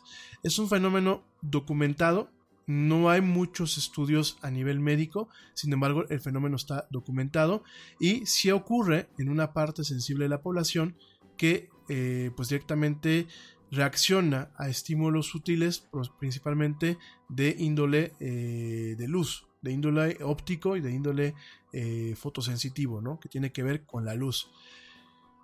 Que no significa que tengas este, propensión a ser eh, epiléptico o no significa que tengas algún problema, sencillamente es que eres más sensible. Y también es bien sabido que hay un segmento de personas que tienen lo que es migraña, sobre todo esta migraña que le llaman migraña de lotes, o que le llaman cluster migraine, no sé cómo se da el término en español, pero el cluster migraine es un tipo de migraña que inclusive provoca eh, pensamientos suicidas en las personas del nivel de dolor y de molestia que ocasiona esto. De hecho, te comento como, como dato curioso, la actriz de Friends, eh, Lisa Kudrow, eh, esta que salía de, de Phoebe, ella padece de este tipo de migrañas. Su papá es un médico que se ha pasado la vida investigando cómo curarlas y de hecho Lisa Kudrow tiene un fondo, tiene una, organización que está buscando pues generar conciencia y generar los, mecanismos para poder investigar ese tipo de migrañas que se llaman migrañas de lote o, cluster migraine y den con una solución para este tipo de dolores. Y se sabe que eh, contacto por ejemplo con eh, ciertos tipos de luz puede disparar directamente pues esta clase de migrañas. En fin, empezamos hablando de Pokémon y de Nintendo y terminamos hablando de migrañas y de cosas. En fin, bueno, pues ya te platiqué el tema de Nintendo. Ya este, espero que ya se nos haya quitado la curiosidad de esta nota. Y bueno, déjame también te platico, antes ya de entrar el tema con los teléfonos, que el tema de los teléfonos va a ser muy breve, porque la verdad vamos a estar platicando de ellos a lo largo del año. Y es que además saben que en el, en el Mobile World Congress muchas llevan los teléfonos, se enamora uno de, ellos y nunca llegan a los mercados. Algunos son prototipos, otras solamente se lanzan en algunos mercados como Hong Kong, como China, y otros de plano nunca se lanzan. Entonces, este, vamos a estar platicando conforme vayan saliendo, vamos a estar platicando conforme empresas como Samsung, por favor, mi gente de Samsung, si me escuchan, no sean gachos, contéstenme y tomenme en cuenta. Eh, gente como empresas de Samsung, como Huawei, como Xiaomi, nos empiezan a mandar unidades o empiezan a ver unidades pues ya en el, mercado y empiezan a ver análisis, pues vamos a estar platicando esos teléfonos, ¿no? Y dicho esto, déjame te platico que Amazon, antes de entrar de lleno con los teléfonos, déjame te platico que Amazon está lanzando está lanzando un proyecto que se lo conoce como Proyecto Cero, que va a permitir a las marcas eh, quitar y borrar algunos eh, productos que son directamente de contrabando, falsificados, directamente en la plataforma, ¿no? Esta iniciativa se anunció el día de hoy, te la quiero comentar más para que hagamos un par de aguas.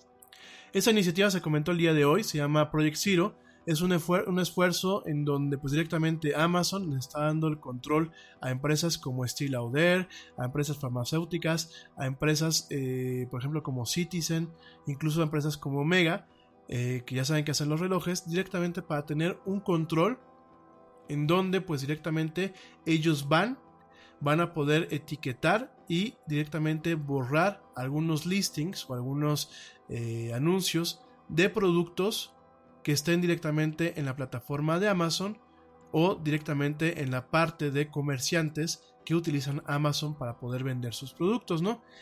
Eh, previamente te, te comento que las compañías que veían versiones falsas de sus productos tenían que mandar una, una solicitud a Amazon para poder eh, quitar estos productos de lo que son los anaqueles virtuales. En este caso, pues llegaba esta solicitud, Amazon tenía que evaluar la solicitud y directamente borrarlo en caso de que fuera afirmativo, como lo hace actualmente YouTube. Sin embargo, hoy las compañías que eh, estén aprobadas y que pertenezcan a este Project Zero van a tener el poder para que directamente puedan quitar productos sin la aprobación de Amazon, ¿no? En este sentido, pues marcando un parteaguas en la forma en la que Amazon maneja este proceso. Por supuesto, hay un ciertos candados para evitar abusos. En este sentido, Project Zero solamente es un programa en donde Amazon te va a invitar. Es decir, si tú eres una empresa que vendes eh, vestidos para muñecas con una marca original, pues tienes que esperar a que Amazon directamente te invite para que puedas pertenecer al programa. Esto porque porque piensa que, eh, de acuerdo a lo que nos comenta Amazon, piensa que las fuerzas combinadas de las marcas y de Amazon pueden directamente llevar a que este tipo de productos falsos piratas o de contrabando pues alcancen un nivel de cero, es decir, que totalmente se eliminen del mercado. Pero porque para eso las marcas deben de mantener una, eh, un estándar bastante alto de precisión en orden de, eh, en afán de mantener pues los privilegios que esta iniciativa o este protocolo les permita a las marcas, ¿no? En este sentido, la compañía también nos comenta que va a requerir que los usuarios que eh, de alguna forma eh, peinen, peinen los, los anaqueles virtuales de Amazon y, y utilicen pues este poder para bajar productos falsos, van a, requerir pues un- una, una capacitación y un entrenamiento especial y dice directamente Amazon que va a estar monitoreando de forma activa para prevenir cualquier tipo de abusos, ¿no? Entonces, pues directamente lo que vamos a hacer es, por ejemplo, vamos a, a ver una empresa como Steel Lauder, que es esta empresa de cosméticos para damas, que en su momento se quejó, porque sí, efectivamente en Amazon nos tocaba ver pues eh, cremas y cosméticos que valían hasta la mitad de lo que valen uno, un cosmético de esta eh, pues esta costosa línea, no digo que sean caras, yo pienso que son costosas y pues directamente muchas veces eran falsos, ¿no? Llegaban, llegaban productos que no eran o llegaban productos que pues eran totalmente piratas, ¿no? Y que de los componentes, eh, pues digámoslo así, benignos de cualquiera de las sustancias que maneja pues Steel Lauder en sus productos, pues directamente aquí llegaban vaselina prácticamente en un frasco de crema para ojos de Steel Lauder, ¿no? Entonces, pues directamente Amazon está invitando a, a un conjunto de empresas a meterse a esta plataforma, a este proyecto, a esta iniciativa. Además de eh, todo esto, también va a haber un, sistema automatizado de protección, en donde, bueno, pues las compañías les van a dar a Amazon sus logos, marcas y otra información de sus productos y de sus marcas, con lo cual, pues directamente Amazon va a escanear y va directamente a eh, arbitrar de forma automática lo que son este tipo de eh, productos que puedan existir de forma falsa, pues directamente en la plataforma. Además de todo esto, además de estos dos componentes, está ofreciendo un, un componente adicional que es un, un, servicio de serialización de productos para que las compañías directamente puedan poner un código de serie único para Amazon en sus productos cuando se está fa fabricando y esto va a permitir que Amazon pueda escanear y confirmar que el producto que está en el anaquel o en el producto que está en la bodega sea auténtico incluso mucho antes de que deje esta bodega, ¿no? Eh, este servicio de serialización tendrá un costo de entre 0.01 eh, centavos de dólar y 0.05 centavos de dólar por unidad dependiendo de eh, volumen de, de productos que se manejen a través de ese sitio. si tú tienes una marca, vamos a pensar que mm, haces eh, cadenas para gatitos o para perritos o haces suéteres o, tienes una cadena de ropa o tienes algo que crees que tenga un valor especial y que ya te has enfrentado con falsificaciones directamente en, en alguna de las tiendas de Amazon, ya sea que me escuches aquí en México, en Amazon México o en Estados Unidos, en Amazon, Amazon Estados Unidos como tal, Amazon Norteamérica, lo que puedes hacer es eh, visitar la página de Project Zero y eh, apuntarte en una lista de espera para que directamente Amazon te contacte, ¿no? Muy importante eso que está haciendo porque sí, aquí en México, por ejemplo, nos hemos topado con que muchas de las gentes que venden productos dentro de lo que es el marketplace o dentro de lo que es el mercado de Amazon, pues directamente eh, algunos son productos falsos, ¿no? Y vemos que los venden pues prácticamente en una ganga, ¿no? Yo te decía estas eh, cosméticos de, de, ¿cómo se llama? De Steel. Directamente, ¿por qué te digo de Steel? Porque fue muy sonada la demanda que Steel y otras empresas le hicieron en su momento a Amazon en torno a la venta, perdón, a la venta de eh, productos falsos dentro de su plataforma, ¿no? Entonces, eh, dicho todo esto, sí te quiero comentar que sí es importante lo que está haciendo, sí nos da una seguridad a los usuarios. Aquí en México, eh, por ahí me tocó ver en su momento gente que vendía iPhones, iPhones a mitad de precio, decían que eran iPhones 10 nuevos y decían que eran iPhone 8 nuevos y iPhone de última generación, y cuando llegaban no eran iPhones, era un teléfono chino en un disfraz de un teléfono iPhone. ¿Sí? O sea, de, de, hecho eran productos netamente piratas, ¿no? Entonces, me parece muy bien lo que está haciendo directamente Amazon. Está bien que busque el tema de acabar con la piratería sin tener que pasar por un proceso burocrático y sobre todo pues eso va a permitir que el día de mañana existan más marcas que sigan teniendo la confianza para vender sus productos a través de Amazon como un retailer de primer nivel, ¿no? Entonces, eh, bien por Amazon, digo, dentro de, en ocasiones lo malo que puede tener, tiene cosas buenas. Y bueno, el próximo lunes te vas a estar platicando acerca de, pues, cómo Amazon está poniendo pues, realmente en jaque a lo que es la industria del retail, la industria del menudeo o del detalle a nivel mundial, con la comodidad y la facilidad que se tiene al momento de ordenar a través de esta plataforma gigante. Entonces vamos a estar platicando de Amazon el próximo lunes. Por lo mientras, bueno, pues te dejo con esta nota para que te animes un poco más. Si tú no has hecho ninguna alguna compra en Amazon hasta el momento, te animes un poco más para que la hagas. Ya Amazon también está cuidando pues directamente el aspecto de la piratería en su plataforma. Bueno, pues directamente con los teléfonos. Fíjense que en este MWC, este Mobile World Congress allá en, Venez en Venezuela, perdón, en, Barcelona, perdónenme, allá en Barcelona, pues directamente nos tocó ver un poco de todo, ¿no? Nos tocó ver a la empresa T-Mobile anunciando que su red de 5G se iba a lanzar hasta finales de este año.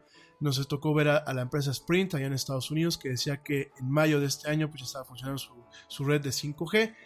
Antes de entrar con el tema de los teléfonos, tú te estarás preguntando, y bueno, ¿qué es una red 5G? ¿Cuál es la diferencia entre el 4G que tenemos ahorita? ¿Cuál es la diferencia entre el LTE y entre todos los demás estándares que ya, se, ya tenemos? Y realmente, ¿cuál es la diferencia, por ejemplo, entre la famosa red 4.5G que dice Telcel que la tiene y qué tanto es real, qué tanto es marketing y qué tanto es directamente realidad, ¿no? Te voy a hacer muy breve, porque si no aquí nos podemos llevar, no un programa, sino nos podemos llevar cinco programas hablando de esto. Pero directamente 5G significa quinta generación. Y en ese sentido, representa la última generación de comunicaciones móviles de datos a través de redes celulares, ¿no? En ese sentido, pues es la sucesora de la red 4G, que ojo, de la red 4G hay dos tipos de, eh, bueno, hay dos tipos de sabores como tal, déjame te lo planteo. Eh, cuando hablamos de tecnologías 4G, no hablamos de una red como tal o un estándar como tal. Directamente hablamos de una serie de capacidades especificadas por el ITU que el ITU pues, es un organismo internacional que se encarga de eh, definir estándares de telecomunicación. De hecho, su nombre lo dice, es la International Telecommunication Union o la Unión de Telecomunicaciones Internacionales. Actualmente pues es una agencia especializada de las Naciones Unidas y es la responsable de problemas o de situaciones que conciernen lo que son la información y las tecnologías de la comunicación, ¿no? De las agencias eh, especializadas de la ONU, fíjense que es la más vieja, la ITU, funciona desde hace muchos años, ¿no? Y directamente eh, el estándar que se planteó para el 4G era una serie de capacidades que en su momento podían eh, basarse en dos tipos de tecnologías principales. La primera se llamaba LTE Advanced, que bueno, es un tipo de tecnología que se llama Long Term Evolution Advanced, en donde bueno, pues se definen un tipo de, comunicaciones, un tipo de, de control de tráfico, un tipo de segmentación de frecuencias y segmentación de capacidad de transmisión de datos y de recepción de datos, no solamente en las antenas y en los centros de comunicaciones, sino también directamente en los aparatos móviles. Eso por un lado. Por el otro lado tenemos una, un estándar que se conocía como el 802.16m. Amén. Así. El 802.16m que en su momento se le llamaba también como... Eh, como eh, WiMAX y directamente, bueno, pues eran eh, tipos de estándares de telecomunicaciones que, bueno, lo que buscaban pues era definir una serie de protocolos y una forma de procesos de comunicación para poder eh, sustentar eh, los estándares que pedía de alguna forma eh, en su momento esta especificación de la ITU y tener ese tipo de comunicación. Perdónenme.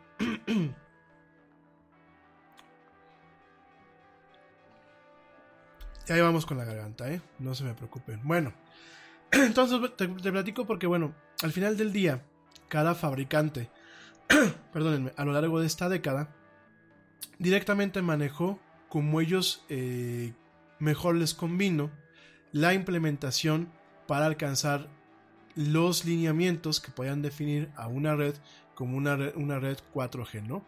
La primera versión y de alguna forma la versión más estandarizada de este tipo de redes se implementó a través del uso del Long Term Evolution, de este estándar LTE, y se implementó por primera vez en Noruega que en la ciudad de Oslo, allá en Noruega, Noruega y en la, hermosa, en la hermosa ciudad de Estocolmo, allá en Suecia, en el 2009. y de ahí, bueno, pues directamente se empezó a eh, repartir en diferentes ciudades y en diferentes continentes, ¿no?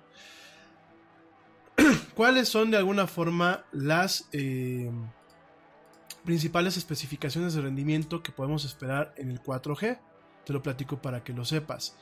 Principalmente cuando hablamos de 4G en términos de datos, se alcanza o se podría eh, intentar alcanzar de forma teórica, en el caso de la descarga, 1000 megabytes, que es un giga, un giga de descarga, y en el caso de la subida, 500 megabytes, o lo que es medio gigabyte, ¿no? ¿Qué significa esto, amigos? Bueno, cuando hablamos de estas, estos potenciales de descarga y de subida, es el ancho de banda como lo que se, utiliza en el internet eh, normal, en el, internet fijo o en el directamente todo lo que son las tecnologías de cable, como lo es la fibra óptica, como lo es el cable coaxial y como lo es pues el cable de cobre. Entonces, pues directamente lo que vemos es que en estas tecnologías que son inalámbricas totalmente y son tecnologías de radio, los estándares decían que en el caso de lo que es el LTE Advanced o LTE avanzado, pues directamente un proveedor tenía la capacidad en algún momento de ofrecer descargas de un giga de bajada y un giga de subida. Y, perdón, y medio giga de subida, porque son directamente velocidades asimétricas. ¿Qué fue lo que pasó? Pues directamente, eh, prácticamente a nivel mundial, ningún fabricante, ningún proveedor de telefonía, ni ningún fabricante de aparatos telefónicos o de los chips que operan esos aparatos, pues construyó el equipo necesario para alcanzar el tope, el tope de las velocidades teóricas que vienen directamente en la, eh, en la, ¿cómo se llama? En la, en la especificación. Sin embargo, bueno, pues el máximo que hoy por hoy se puede alcanzar funcionando en una forma óptima, pues es 100 megabits de bajada y 50 megas de su vida, ¿no? Esto es la versión teórica, esto es la versión eh, directamente operando, operando bajo el estándar LTE. En el caso de los Estados Unidos, quienes operan con esta red eh, son Metro PCS, Verizon Wireless, ATT Mobile, Mobility, US Cellular, Sprint y T-Mobile US, ¿no?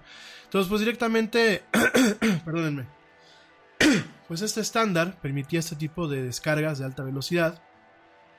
Eh, por supuesto, nos, nos queda mucho a deber todavía. Aquí en México, bueno, pues el 4G como tal nunca alcanzó realmente la velocidad que se ofrece.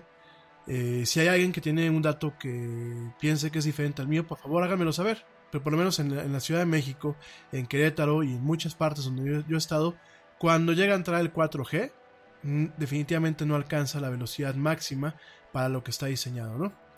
Entonces, ¿qué pasa? Pues realmente a nivel mundial, déjenme los dejo, no voy a entrar en detalles de especificaciones, sin entrar cómo funciona cada cosa y ese rollo.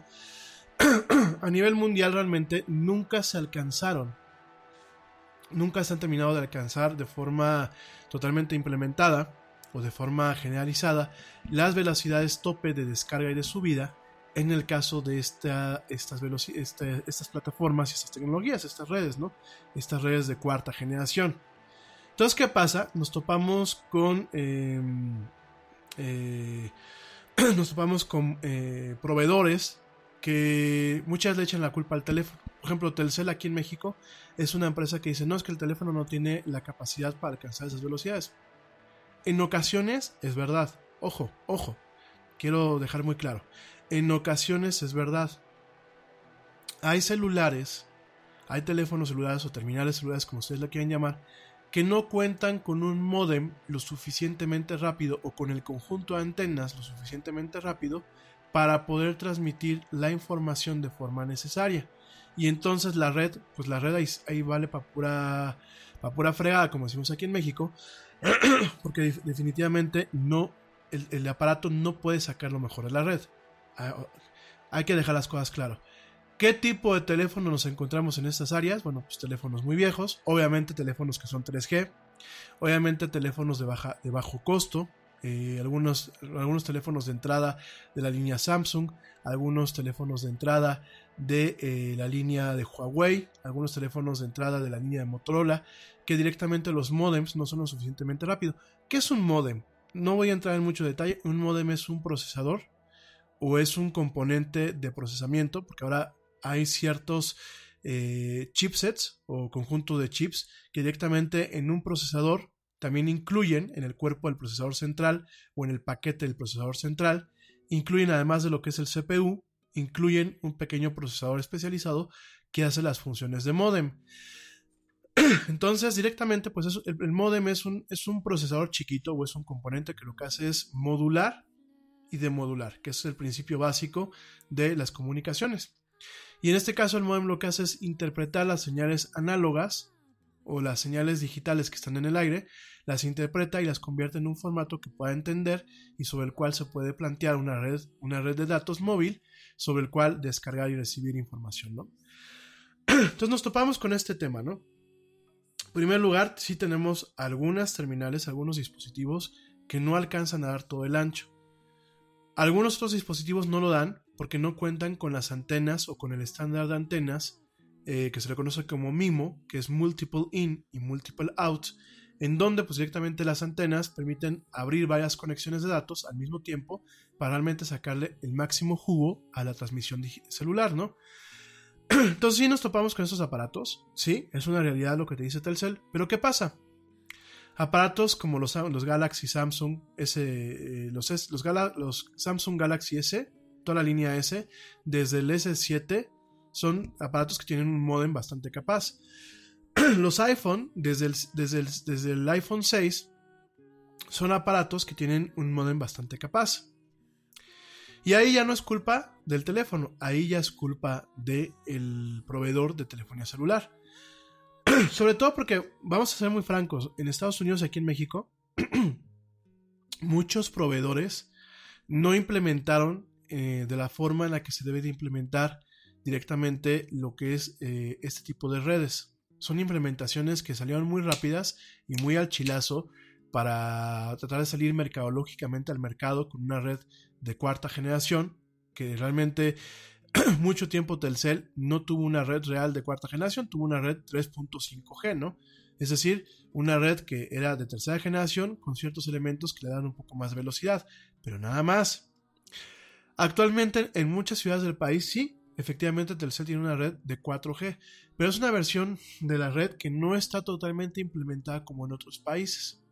¿Por qué? Porque en otros países hay un estándar que dentro de lo que es el LTE, que es este cuerpo de comunicaciones, cuenta con algo que se le llama el eh, Voice over LTE o VoLTE, que es la voz sobre el canal de datos de LTE. en este caso, y voy a ser muy breve, la voz usualmente en telefonía celular se transmite a través de un canal eh, digital pero que no es de datos. En muchos aspectos sigue siendo una transmisión en donde tienes un, vocoder, un, componente especial, que lo que hace es eh, codificar tu voz en bits y bytes. Eso viaja a través de un canal especializado, llega un teléfono y el teléfono directamente lo, descompone y de alguna forma lo, transforma de nuevo a la voz humana. aunque la transmisión en esencia es en bits y bytes, por eso es digital, no es a través de un canal de datos. Por lo tal, como no es a través de un canal de datos, contamos con muchos peros. El principal pero en el caso de las redes de Telcel, y me parece que también en el caso de la red de Yusacell, es que cuando tú estás hablando por teléfono y date cuenta, cuando tú estás hablando por teléfono, el icono que te dice que estás en una red 4G Nada es más importante que la salud de tu familia y hoy todos buscamos un sistema inmunológico fuerte y una mejor nutrición. Es por eso que los huevos Egglands Best te brindan más a ti y a tu familia. En comparación con los huevos ordinarios, Egglands Best te ofrece 6 veces más vitamina D y 10 veces más vitamina E, además de muchos otros nutrientes importantes, junto con ese sabor delicioso y fresco de la granja que a ti y a tu familia les encanta. Todos queremos lo mejor para nuestras familias. Entonces, ¿por qué no los mejores huevos? Solo Egglands Best. Mejor sabor, mejor nutrición, mejores huevos. Nada es más importante que la salud de tu familia y hoy todos buscamos un sistema inmunológico fuerte y una mejor nutrición. Es por eso que los huevos Egglands Best te brindan más a ti y a tu familia. En comparación con los huevos ordinarios, Egglands Best te ofrece 6 veces más vitamina D y 10 veces más vitamina E, además de muchos otros nutrientes importantes, junto con ese sabor delicioso y fresco de la granja que a ti y a tu familia les encanta. Todos queremos lo mejor para nuestras familias. Entonces, ¿por qué no los mejores huevos? Solo Egglands Best. Mejor sabor, mejor nutrición, mejores huevos. Automáticamente cambia a el icono que dice 3G y te dice, no compadre, no estoy en una red 4G, estoy ahorita funcionando en una red 3G. Esto se debe a que en este tipo de redes de Telcel y de algunos proveedores aquí en México y en otras partes del mundo, la voz no viaja por el canal principal de datos, que es por donde debería de viajar. ¿Qué es lo que se hace ahí? Lo que se hace es, se crea un canal de datos totalmente exclusivo y la voz, el canal de voz se mantiene como un canal IP, es como se maneja la voz, voz por IP, que es la que manejamos en Skype y la que manejamos en las videoconferencias y eso. En la telefonía celular sale un canal en el canal de datos, un canal exclusivamente para voz, y ahí viaja toda tu voz a través de, este canal. ¿Por qué no se implementan este tipo de soluciones en, varios países, incluyendo México? Porque se tienen que habilitar ciertos aparatos y ciertos software en la red que privilegie la comunicación por voz. Esto en algunas ocasiones en redes mal planeadas puede ocasionar que las velocidades de navegación y las velocidades de descarga y eso se vuelvan totalmente lentas. Requiere también tener software especializado que tiene que encriptar como parte de la especificación ese canal de voz, lo cual también conlleva un costo adicional porque muchas veces para poder ejecutar este software necesitas también tener hardware o tarjetas o equipo especializado que tienen procesadores que lo que se encargan es de quitarle carga a los procesadores normales de comunicaciones y que exclusivamente se encargan de encriptar todo este tipo de comunicaciones. Eso cuesta dinero. También el tema de que los ingenieros muchas veces no se actualizan. Hay que recordar que en muchas de estas empresas hay sindicatos y muchos de los sindicatos mantienen plazas cuando tú tienes una plaza, pues no tienes la necesidad de capacitarte para, para, para mantenerte en el empleo. porque la, la plaza y te quedaste, ¿no? Y de hecho, pues, lo que pasa, ¿no? Muchas las plazas se heredan. Entonces todo esto ocasiona que nuestras redes no funcionen como deben de funcionar. Para que realmente la red de 4G fuera 4G como tal y funcionara como debe de funcionar, deben estar todo ese tipo de estándares funcionando, de tal forma que si tú estás hablando por teléfono y quieres seguir navegando, no cambies a la red de 3G, sino te mantengas en la 4G, ¿no? Además de ciertos dispositivos y de ciertos controles que permiten que se mantenga una velocidad de transmisión de datos netamente óptima. Pero todo eso cuesta dinero. Y también cuesta que una empresa como Telcel, o bueno, como América Móvil, que es la dueña de Telcel y de Telmex aquí en México, y de Claro en, en algunas partes de Sudamérica, porque bueno, mi gente que me escucha en Colombia y en otras partes, Claro pertenece al gigante de telecomunicaciones Carlos Slim y pertenece a lo que es América Móvil. Entonces, además de ese costo, tienes el costo de tener que comprar más ancho de banda. Es decir, de tu central de datos y de tu central de operaciones, tú tienes que comprar cables, literal, ¿eh? tienes que comprar cables de fibra óptica en donde directamente te venden enlaces especializados para poder todo ese tráfico que tienes sacarlo a través de esos enlaces. Y eso cuesta. Y hay empresas en toda América, realmente es un problema de todas las empresas aquí del continente americano que no quieren invertir en ese tipo de cuestiones. Les duele el codo. Y además, pues obviamente los, los márgenes de utilidad que manejan con sus operaciones pues son muy grandes. Entonces, pues realmente México apenas tenemos a lo mejor unos 5 o 6 años que el 4G realmente funciona como 4G. Eso de que salió Telcel a decir que nuestra mega red 4.5G es una tontería. De verdad, mi gente, no hay ningún estándar 4.5G. El estándar que maneja sigue siendo el 4G, pero con ciertas capacidades ya habilitadas, con ciertos componentes ya habilitados y con ciertos cambios en la infraestructura de Telcel. Que no crean que Telcel dijo, ah, pues es que quiero papachar a mis clientes. No. Sencillamente el, el ITU y otros organismos para poder certificar la operación y la interconectividad de estas empresas a nivel mundial, porque obviamente Telcel mantiene interconectividad con empresas en Estados Unidos, con empresas en Japón, con empresas en China. ¿Para qué? Para un tema de roaming. Y mantiene también un tema de larga distancia. Entonces, para poder tener las certificaciones necesarias, tuvo que hacer adecuaciones a su red para poder cumplir con todo el estándar de la 4G. No, mi gente, no de la 4T. ¿eh? Aquí la 4T ni me la mencionan porque me da varicela, ¿eh? Y me puedo morir. Entonces, este. Directamente, pues la 4G, la, cuarta generación. Y la quinta G, así que la, quinta generación, lo que hace es, a partir de una especificación, de nuevo, de la, del ITU, es una especificación que se llama IMT 2020, directamente obliga a que todas las comunicaciones puedan alcanzar fíjate nada más, puedan alcanzar hasta 20 gigas de bajada directamente y de subida en todas sus redes. Es decir, esto ya es súper banda ancha, ¿no? Todo esto se logra utilizando canales de canales de radio de banda ancha, de canal ancho y utilizando antenas y utilizando componentes que realmente eh, se, acoten a la especificación MIMO que es multiple in y multiple out, es decir, varios enlaces al mismo tiempo, para adentro y para afuera, ¿no? Además de manejar frecuencias, frecuencias de una banda que eh, se llama, eh, esta banda se llama FFR, F, FR2, no, perdónenme, esta banda se llama 5GNR, que bueno, se responde a, nueva radio de 5 generación, y bueno, dentro de esta red, eh, de esta banda de radio 5GNR, pues eh, tenemos, encontramos frecuencias de bajo nivel eh, por debajo de los 6 GHz, frecuencias de alto nivel por encima de los 24 GHz e incluso frecuencias que entran en el campo de lo que se llaman ondas milimétricas.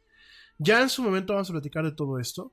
Eh, yo sé que es un tema que a lo mejor me vas a decir, oye, Mendigo Yeti, yo no estoy estudiando telecomunicaciones, yo soy una ama de casa convencional, yo soy un godines convencional, ¿para qué me platicas todo esto? Te lo platico para que lo entiendas, o por lo menos entiendas una parte, y sepas defenderte cuando vas a quejarte de que tu celular no funciona y tienes los argumentos adecuados para decirle al cuate que está en uno de esos centros de atención, compadre, no funciona. Y mira, por esto, esto, esto, esto, esto, esto, esto. Y dile al técnico que me lo arreglo, que por lo menos me lo, me lo ponga a checar. Porque muchos de estos chavos, por quitarse broncas, no, pues es tu teléfono. No, pues es que la batería está afectando el radio. No, compadre. Entonces te voy a platicar de todo esto y también para que entiendas hacia dónde va la evolución de las telecomunicaciones, pero también para poder desmentir mitos. Ah, ah, claro. Hay mitos muy tremendos, por ejemplo, como que los celulares provocan cáncer, o que los celulares pueden freír cosas, o pueden freír tejido, o pueden ocasionar problemas de salud. Y conozco a mucha gente, ¿no? De hecho, por ahí alguien me decía, es que mira, mi Rami, me quité un pelo, lo puse en un microscopio especial que ve el aura, y me dice que directamente está contaminado por lo celular, porque ve unas células que tienen así las onditas como de, la, de las ondas del celular, ¿no? Y tú dices, no, no. Pero para poder quitarle eh, un tema esotérico a una persona en este tema, hay que mejor explicarles cómo funciona todo el tema de las radiocomunicaciones. Hay que dejar muy claro que llevamos prácticamente un siglo bombardeados por señales de radio. Llevamos prácticamente un siglo bombardeado por ondas electromagnéticas. Y realmente el peligro no está en el montón de ondas. ¿Sale? Pero bueno, ya de eso platicaremos la próxima semana, ¿no? Entonces, ¿qué pasa? Pues el 5G directamente, pues es esta especificación en donde dicen, tú tienes que tener estos componentes, tienes que tener esta infraestructura, tienes que tener este tipo de antenas, tienes que tener este tipo de servidores, tienes que tener todo este tipo de espectros para que realmente pueda funcionar de una forma adecuada lo que son las redes de quinta generación. Y antes de que mismo AT&T y antes de que mismo eh, Telcel aquí en México en algún momento salgan con, la, con el tema de que ya hay redes 5G por todas partes, déjame te digo que las primeras redes de quinta generación están funcionando directamente en Berlín, de hecho mi querida Ale no me lo podrá negar, en Berlín en cinco barrios, esto directamente por un esfuerzo, un esfuerzo que hizo Nokia con Telefónica Deutschland, directamente empezaron a hacer pruebas, pruebas eh, de, esta tecnología, eh, actualmente todo el despliegue de eh, todo el equipo, no solamente el equipo celular, sino el equipo dentro de lo que son las instalaciones del, del, proveedor de telefonía, pues actualmente está liderado por empresas como Qualcomm, como Huawei y como Intel. Y en muchos casos por Nokia, Ericsson, ZTE, que es de, origen chino, Cisco y Samsung, ¿no? El lanzamiento comercial de esta plataforma a un nivel más amplio se espera que se haga a finales del 2020, de acuerdo a manuales y especificaciones que ha estado publicando el ITU. Ya varios operadores han demostrado las redes 5G. En este caso, bueno, lo demostró el año pasado Corea Telecom para las Olimpiadas de Invierno de 2018, eh, Telstra para las Olimpiadas del Commonwealth o de la Mancomunidad en el 2018 en los Estados Unidos ya ATT tiene algunos, algunos despliegues comerciales muy reducidos y muy, muy acotados en algunos mercados eh, de parte de las antenas, no de toda la infraestructura. Verizon ya en algunas partes lo hizo, principalmente para el tema de lo que es eh, comunicaciones inalámbricas fijas. ¿Qué es esto? Pues son esto, esto que se puso de moda, estos modems este, inalámbricos que solamente los conectas y ya funcionan. Esos modems, queridos amigos, son un, un, un modem celular. O sea, lo, la banda ancha que tan popular era, la dichosa BAM, que luego vendían la banda ancha móvil, bueno, se transformó. Y ahora lo tenemos, por ejemplo, con Bluetooth Go, en el caso de Sky aquí en México, que bueno, pues es este mismo pro protocolo, este mismo funcionamiento. Estás utilizando pues prácticamente una base con comunicación celular para llevar a Internet. En el caso de EasyGo, pues también tenemos este tema. Y bueno, de todas las empresas que hacen este tipo de aparatitos, ¿no? Que dicen, solamente funciona con la corriente eléctrica, conéctalo y ya funciona. Sí, funciona, pero porque es un tema de tecnología celular. Entonces, en este caso, Verizon en su momento lo hizo en cuatro ciudades de los Estados Unidos, solamente para ese tipo de servicios, no para servicios totalmente móviles, sino para servicios fijos. Eh, y principalmente en el tema de antenas, no en toda la infraestructura como lo define la ITU. En el caso de eh, Sprint y de T-Mobile, será este año. En el caso de Sprint, pues ya dijo que, fue, que será en mayo, lo anunció en el, en el Mobile World Congress. Y en el caso de T-Mobile será a finales de año, ¿no? En Vodafone, allá en el Reino Unido, pues lo empezó a hacer algunas pruebas el año pasado en abril, utilizando un espectro de media banda. En el caso de China, inició eh, su construcción de esta red en, en, el 2018 y probablemente entre en funcionamiento ahora en el 2019. El primer eh, servicio total de 5G, ya con todo implementado y con toda eh, la operatividad, no solamente en las antenas, sino también dentro de lo que es la infraestructura, se llevó a cabo el primero de diciembre del 2018 en, eh, en, en Corea del Sur, directamente, en donde todos los operadores de, de, telecomunicaciones en Corea del Sur, pues directamente encendieron sus redes totalmente funcionales en este, en este modo, ¿no? Y bueno, pues esperemos que en algún momento, pues aquí en México, realmente no nos echen cuento y nos lleguen los proveedores a desplegar lo que es el 5G, ¿no? Entonces te quise platicar todo esto para que lo veas. Yo creo que aquí en México lo estaremos viendo 2020, 2021. Inclusive me atrevo a decir que para tenerlo como está funcionando actualmente el 4G, yo quiero pensar que a lo mejor por ahí del 2022. Eh, hay muchos componentes que realmente no solamente es mover un switch, actualizar un software y tomarse un té y que todo funcione. Hay muchos componentes, hay muchas tecnologías de, gran nivel. Hay el tema del Massive MIMO, que es el, Multiple In and Multiple Out. Eh, tenemos un tema de computación en el borde. ¿Qué es esto de Edge Computing? Es directamente tener sistemas ya computacionales al 100% operando en todas las operaciones de borde, de, de borde, eh, de, de, frontera o sí, o de, o de, o de borde, ¿no? ¿Qué es esto de, de tener ese tipo de operaciones? Bueno, actualmente se tienen computadoras de bajo nivel en muchas antenas y en muchos puntos de entrada o de salida. Sí se tienen routers y se tienen ciertos equipos que obviamente tienen procesos computacionales, pero no son de alto nivel. Aquí lo que se quiere es tener nube y tener granjas de servidores que puedan eficientizar y optimizar todavía más el procesamiento de datos dentro de lo que es las entradas en las antenas y las salidas, no solamente en las antenas, sino en los puntos de salida de los operadores, de tal forma que no hayan congestionamientos que hoy en día siguen habiendo, ¿no? También hay un tema de eh, células pequeñas, donde las antenas son un poquito más, más discretas y utilizan menos poder. También tenemos un tema que se le conoce como beamforming. El beamforming es darle una, una forma utilizando antenas especiales y equipo especial al tipo de onda que se manda, a las de ondas electromagnéticas que se mandan, lo cual en sí mismo pues ya es un tema totalmente eh, una ciencia en telecomunicaciones, ¿no? Tenemos un tema de convergencia de radio, tenemos un, un, un tema de acceso múltiple no ortogonal, de codificación de canales, varias tecnologías que ya existen, pero que sí hay que cambiar muchas cosas y que prácticamente hay que agarrar equipo que se acaba de adquirir, tirarlo prácticamente a la basura y poner equipo nuevo para poder funcionar de esta forma. Por lo tanto, pues yo creo que sí habrán empresas que esperarán por lo menos cinco años para poder implementar, que es los cinco años que se tardan en amortizar los costos. Y ya para irnos, déjame te platico que los cinco teléfonos más interesantes del Mobile World Congress del 2019, pues principalmente fueron teléfonos que se doblan. Fíjense que ya nos subimos oficialmente las, las empresas que se dedican, los medios que se dedican a cubrir ese tipo de eventos y eh, aquellos profesionales de la tecnología que tenemos espacio público como un servidor, pues ya nos subimos al tren en el mame, como decimos aquí en México. Ya nos subimos al tren y ya nos dio la moda por los teléfonos que se van a doblar. Efectivamente, estas tablets Transformers, en donde cuando tú los quieres cargar o quieres hacer llamadas, tienes tu teléfono, pero cuando quieres realmente navegar por internet o hacer varias cosas más, se convierten en una tablet, ¿no? Y dentro de lo que son estos, este evento del MWC, el Mobile World Congress, pues encontramos dos teléfonos que se doblan, ¿no? Encontramos el, el teléfono Huawei Mate X, que bueno, pues directamente es un teléfono muy similar al Samsung Galaxy Fold, eh, similar en, todas las condiciones, directamente pues es un, un, teléfono que tú lo abres y las pantalla, la pantalla al momento que lo abres pues es como si fuera una hoja de papel, se hace una pantalla gigante.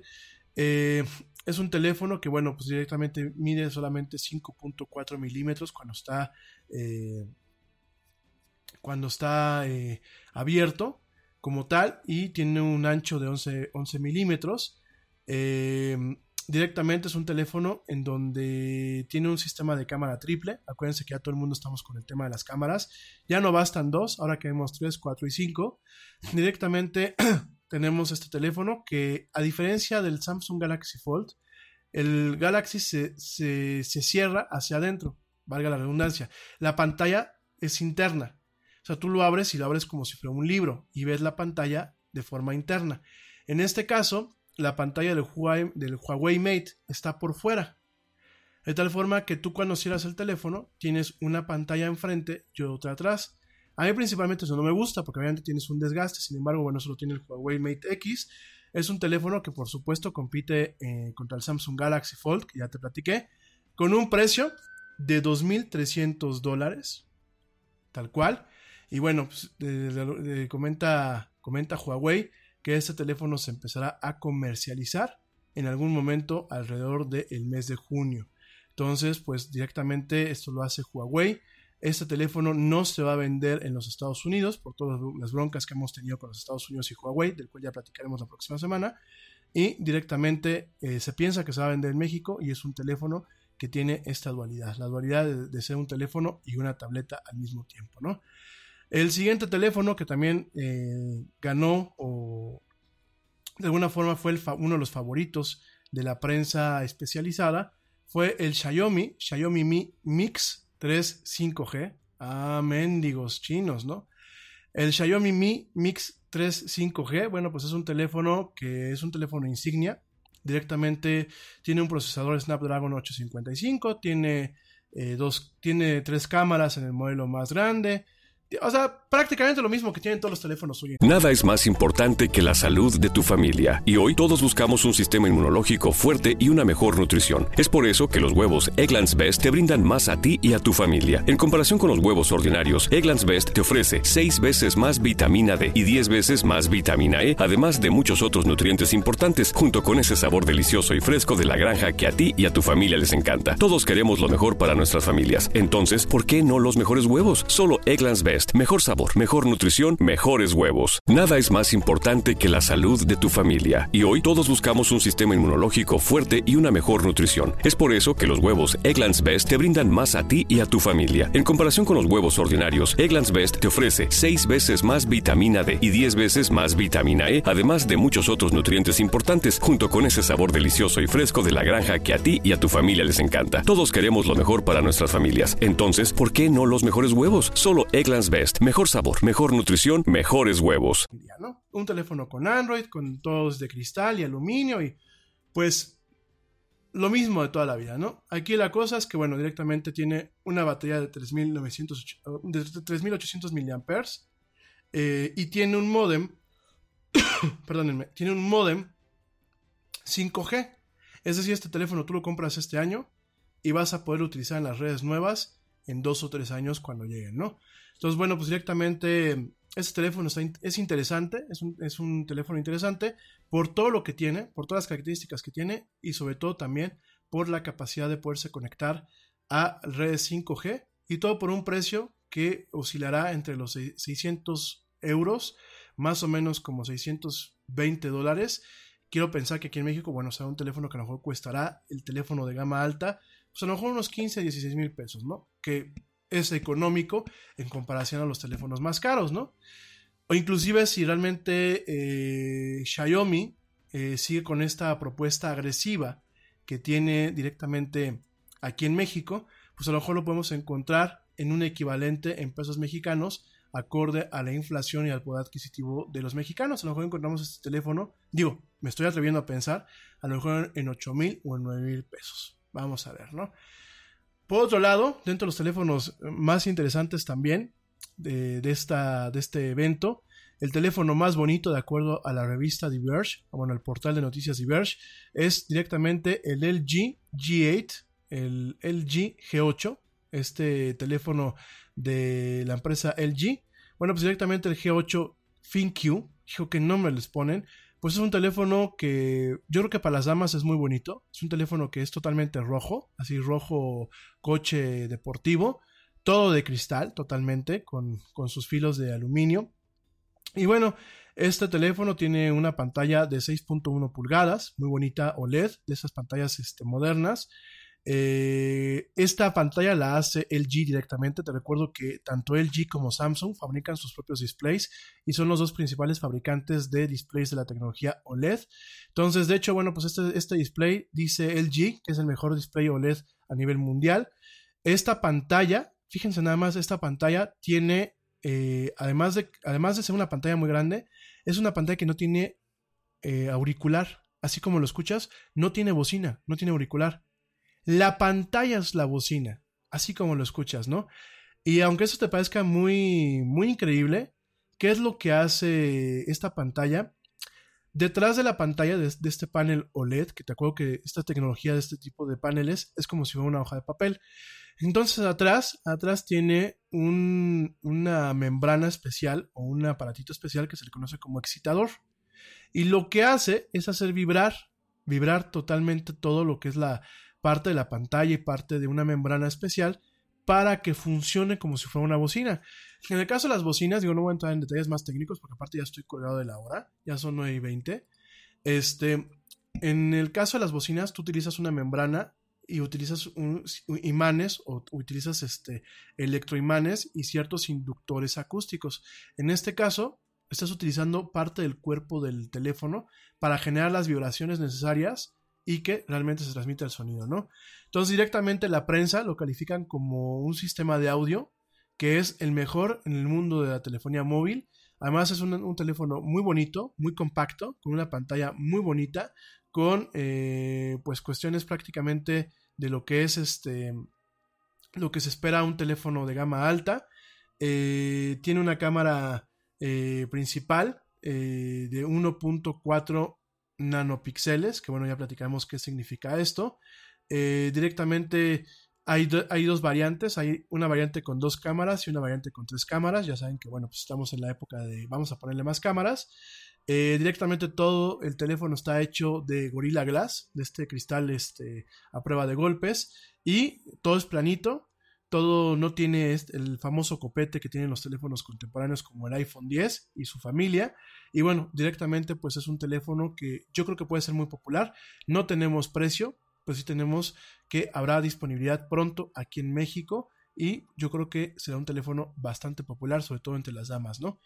Y eh, por último, el teléfono más interesante en cuanto a minimalismo es un teléfono de la empresa alemana Punket, así se llama, Punkt, directamente. Este teléfono se llama el MP02 y es un teléfono totalmente minimalista. Es un teléfono que lo único que hace es llamadas por teléfono, mensajes de texto, alarmas y nada más. Es un teléfono para toda la gente que se quiere escapar pues de las incomodidades o de las presiones de un teléfono inteligente con, contemporáneo. Es un teléfono muy pequeñito, totalmente utilitario, de color negro, en donde su display es muy básico, donde no hay aplicaciones que te distraigan como Facebook, como Twitter y como otro tipo de cosas. Tiene un reloj, tiene un indicador nada más para marcar por teléfono, tiene sus botones y nada más. Es un teléfono pequeñito que sí permite tener una conexión 4G, eh, permite una conexión de llamadas eh, LTE, permite una conexión también y una, una, la capacidad de poder conectar computadoras y otros dispositivos a este teléfono. Y bueno, pues directamente eh, este teléfono no entra dentro de la categoría de los teléfonos Nokia, porque Nokia está lanzando una serie de teléfonos así como este, totalmente sencillos, totalmente eh, teléfonos de antaño, que no son smartphones. Directamente Nokia está lanzando una, una, serie de teléfonos que está en un rango de entre 60 y 120 dólares, ¿no? En este caso, pues este teléfono de Pocket, pues cuesta 350 dólares. Ah, digo, yo no pagaría 350 dólares por un teléfono tan sencillo. Sin embargo, sí pagaría eh, por cómo se llama, pues por un teléfono este, eh, que me permita en ocasiones desconectarme, ¿no? Entonces, bueno, pues directamente esos son los principales teléfonos que se mostraron. Eh, claro, un teléfono interesante, te lo dije el de ayer, fue el Nokia, el Nokia 9. Y un teléfono, a ver, antes ya, de irnos, ya sé que ya estoy colgado del tiempo, aguántenme tantito. Un teléfono que me pareció muy interesante, bueno, más bien no es un teléfono, es una batería una batería para poder cargar teléfonos y cargar otras cosas disfrazada de teléfono. Fíjense que Energizer, Energizer, la marca de las pilas, sí, la marca del conejito que dura y dura y dura y dura. Energizer sacó un teléfono que se llama Power Max P18K Pop, así, o sea, hasta el nombre así de Power Max P18K Pop, Pop, Pop, una cosa así, ¿no? Y es un teléfono que es grandísimo, háganse de cuenta que es como el tamaño de uno de estos discos duros portátiles, es un ladrillo, literal. Un ladrillo. ¿Cuál es la ventaja? Que bueno, pues directamente es un teléfono que tiene una batería gigantesca. Es una batería que, eh, en este caso, Energizer, que Energizer no sé qué, o sea, Energizer se le dio los derechos de fabricación y la licencia para usar la marca a una empresa que se llama Avenir, que Avenir es una empresa francesa, ¿no? Entonces, ¿qué, qué es lo que está haciendo? Avenir fabrica estos, estos teléfonos con la marca o con el derecho de uso de la marca de, eh, en este caso, por ejemplo, Energizer, ¿no? Por ejemplo, el día de mañana yo puedo llegar a un acuerdo con Avenir y que me fabrique un teléfono bien gacho, bien, bien feo, así que sea como, como para matar ratones o para golpear asaltantes, que sea el teléfono Yeti, ¿no? Y no van a pensar que yo lo hice, sino que yo le, presté mi marca a Avenir para que lo hiciera. La cosa es que esto es un ladrillo, literal es un maldito ladrillo. De hecho, de hecho les voy a compartir la foto. Horroroso el teléfono, pero eso sí, tiene una batería de 18 miliamperes por hora. ¿Qué significa esto? Bueno, pues es una batería marca Kawama. Avenir promete en su stand que esta batería aguanta una semana eh, de uso normal. Imagínense un teléfono que lo pones un lunes, lo pones un domingo a cargar, el lunes en la mañana lo desconectas y te llega el viernes, ¿no? Pues aparentemente es parte de, de estas propuestas. En el caso de un uso continuo, es decir, que todo el maldito ya está uno con el teléfono, solamente aguantará dos días completos, que también está padre, ¿no? Imagínate, desconectas tu teléfono el lunes en la mañana y es miércoles en la noche y apenas lo vas a poner a cargar. Y además de todo, bueno, pues va a permitir que, por ejemplo, tengas reproducción de hasta 48 horas de video, eh, música y que puedas tú cargar otros dispositivos utilizando esta gigantesca batería de este teléfono, ¿no? En ese sentido, bueno, pues tiene un, un display de LCD, ningún display fuera de lo común, de 6.2 pulgadas. Eh, es, un, teléfono horroroso, la verdad es que es deprimente. Pero bueno, eh, no tiene ningún tipo de copetes ni tiene botones innecesarios. Eh, ¿cómo- ¿Dónde está la cámara para las selfies? Bueno, tiene dos camaritas pedorritas eh, para las selfies que aprietas un botoncito y de la parte de arriba sale un módulo con las dos fotos, como si fuera un flash de las cámaras este, DSLR, pero bueno, aquí es con dos camaritas para la selfie. Y en la parte de atrás tiene pues directamente una cámara que no veo la especificación de cuántos megapíxeles ni de qué capacidad tiene, ¿no? Entonces, bueno, pues directamente este, eh, este, esta ca- este teléfono, que seguramente será económico, tiene un procesador MediaTek, es decir, no es un procesador así, como dicen aquí en México, FIFI, es un procesador medio, medio pinche. 6 GB de RAM, 128 GB de almacenamiento y Android 9, ¿no? Es un teléfono muy convencional. Tiene eh, un sistema de carga rápida, que claro, con esa batería gigante, pues sí, más le vale que tenga este, un sistema de carga rápida. Eh, por ahí comentan que directamente una carga completa lleva casi 8 horas. Puta, no, pues qué carga tan más rápida. Y bueno, pues directamente es un teléfono que más allá de servir para hacer llamadas, seguramente servirá para poder cargar el teléfono que traes ahorita y que ya se te descargó. O bien, para agarrar a telefonazos a alguien cuando realmente lo requieras. ¿eh? Pero bueno, saben que al final del día está para el, tema de la innovación. Yo no me quejo. Creo que durante mucho tiempo eh, hemos vivido la realidad de los dispositivos móviles dentro de una noción de commodity. Ya sabemos que un teléfono inteligente es rectangular, tiene una pantalla de cristal, tiene una cámara y nada más, ¿no? Y me parece muy interesante pues todo esto que está haciendo, por ejemplo, Samsung al momento de hacer estos teléfonos que se doblan, al igual que Huawei y que Xiaomi. Me parece inclusive interesante lo que está haciendo a venir, a pesar de que es un teléfono horroroso, pues a lo mejor te puede servir a ti que a lo mejor eres reportero y que a lo mejor eh, necesitas estar totalmente en comunicación, te puede servir como un respaldo para mantener la comunicación celular o bien te puede servir como un respaldo con comunicación celular para cargar tus dispositivos, ¿no? Entonces, en ese sentido, digo, no puedo burlarme tal cual del teléfono, sobre todo porque siempre hay un roto para un descosido, y sobre todo porque ahí está, estamos viendo un tema de innovación, cosa que con, un poco con Apple se perdió, ¿no? En fin, oigan rápidamente, ya me voy ahora sí. Ya sé, mi querida Ani, ya nos tenemos que ir del aire, pero bueno, el lunes por aquí estamos para todos los demás.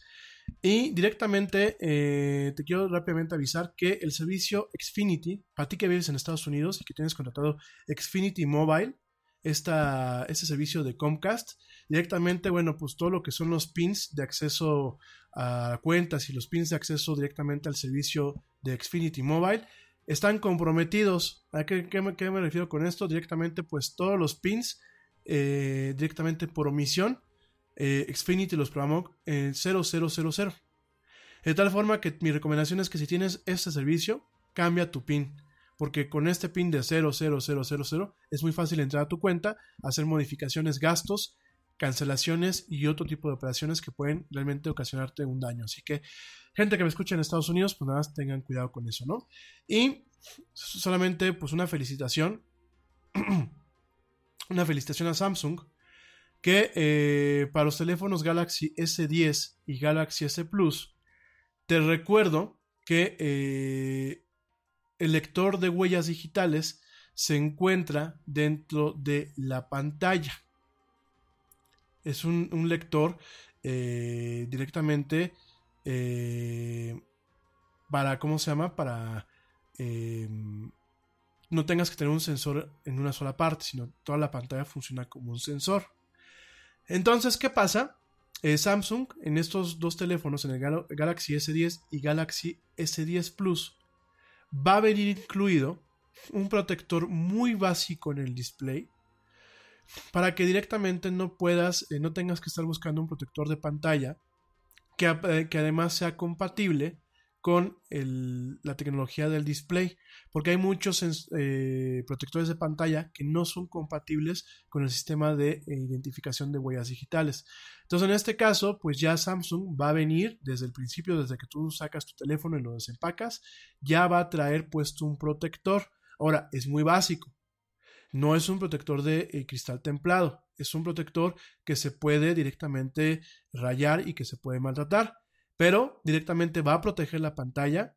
En algún momento va a vender Samsung directamente extras de este protector por 30 dólares. Y directamente, pues así, cuando tú lo saques, ya vendrá incluido este protector para que no te tengas que preocupar por proteger este display de rayones y otro tipo de cuestiones, ¿no? Que a mí se me hace muy irónico porque, pues en teoría estás comprando un teléfono que tiene un tipo de cristal que se le llama Gorilla Glass y directamente el cristal pues no cuenta con la protección adecuada para que al, final del día no se termine rayando, ¿no? Entonces tengas tú que comprar de todos modos un protector. Pero bien por Samsung que te está incluyendo este protector. En fin, mis, amigos, pues ya, ya llegué al final del programa ahora sí.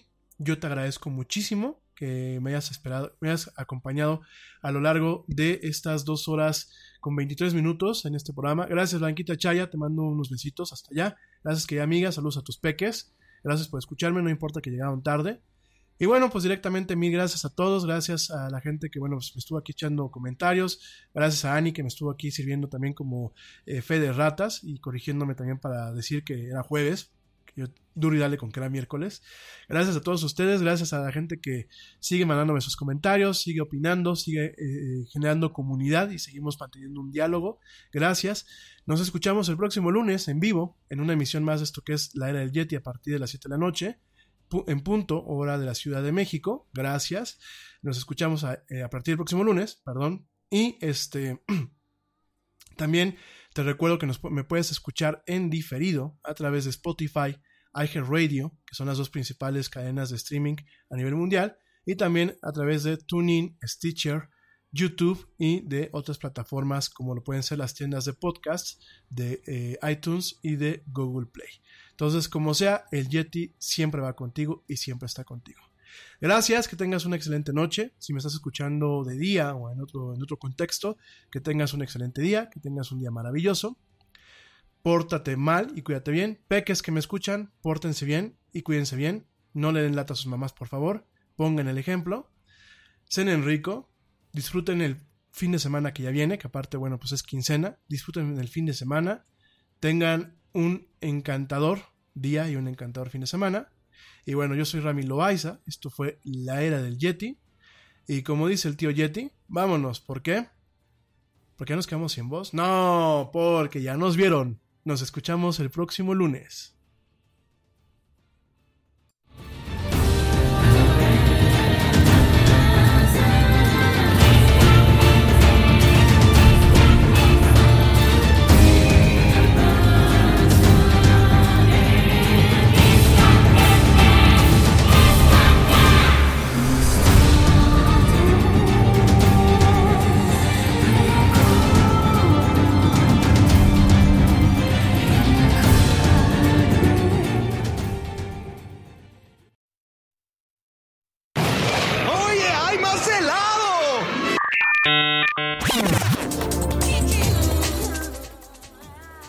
Actualidad no te deje helado.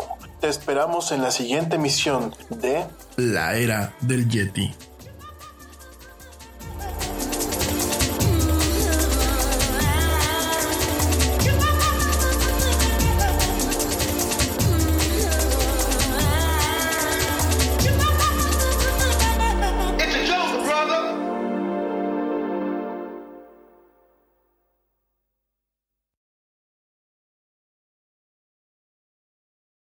Nada es más importante que la salud de tu familia, y hoy todos buscamos un sistema inmunológico fuerte y una mejor nutrición. Es por eso que los huevos Egglands Best te brindan más a ti y a tu familia. En comparación con los huevos ordinarios, Egglands Best te ofrece 6 veces más vitamina D y 10 veces más vitamina E, además de muchos otros nutrientes importantes, junto con ese sabor delicioso y fresco de la granja que a ti y a tu familia les encanta. Todos queremos lo mejor para nuestras familias. Entonces, ¿por qué no los mejores huevos? Solo Egglands Best. Mejor sabor, mejor nutrición, mejores huevos. Nada es más importante que la salud de tu familia, y hoy todos buscamos un sistema inmunológico fuerte y una mejor nutrición. Es por eso que los huevos Egglands Best te brindan más a ti y a tu familia. En comparación con los huevos ordinarios, Egglands Best te ofrece 6 veces más vitamina D y 10 veces más vitamina E, además de muchos otros nutrientes importantes, junto con ese sabor delicioso y fresco de la granja que a ti y a tu familia les encanta. Todos queremos lo mejor para nuestras familias. Entonces, ¿por qué no los mejores huevos? Solo Egglands Best. Mejor sabor, mejor nutrición, mejores huevos.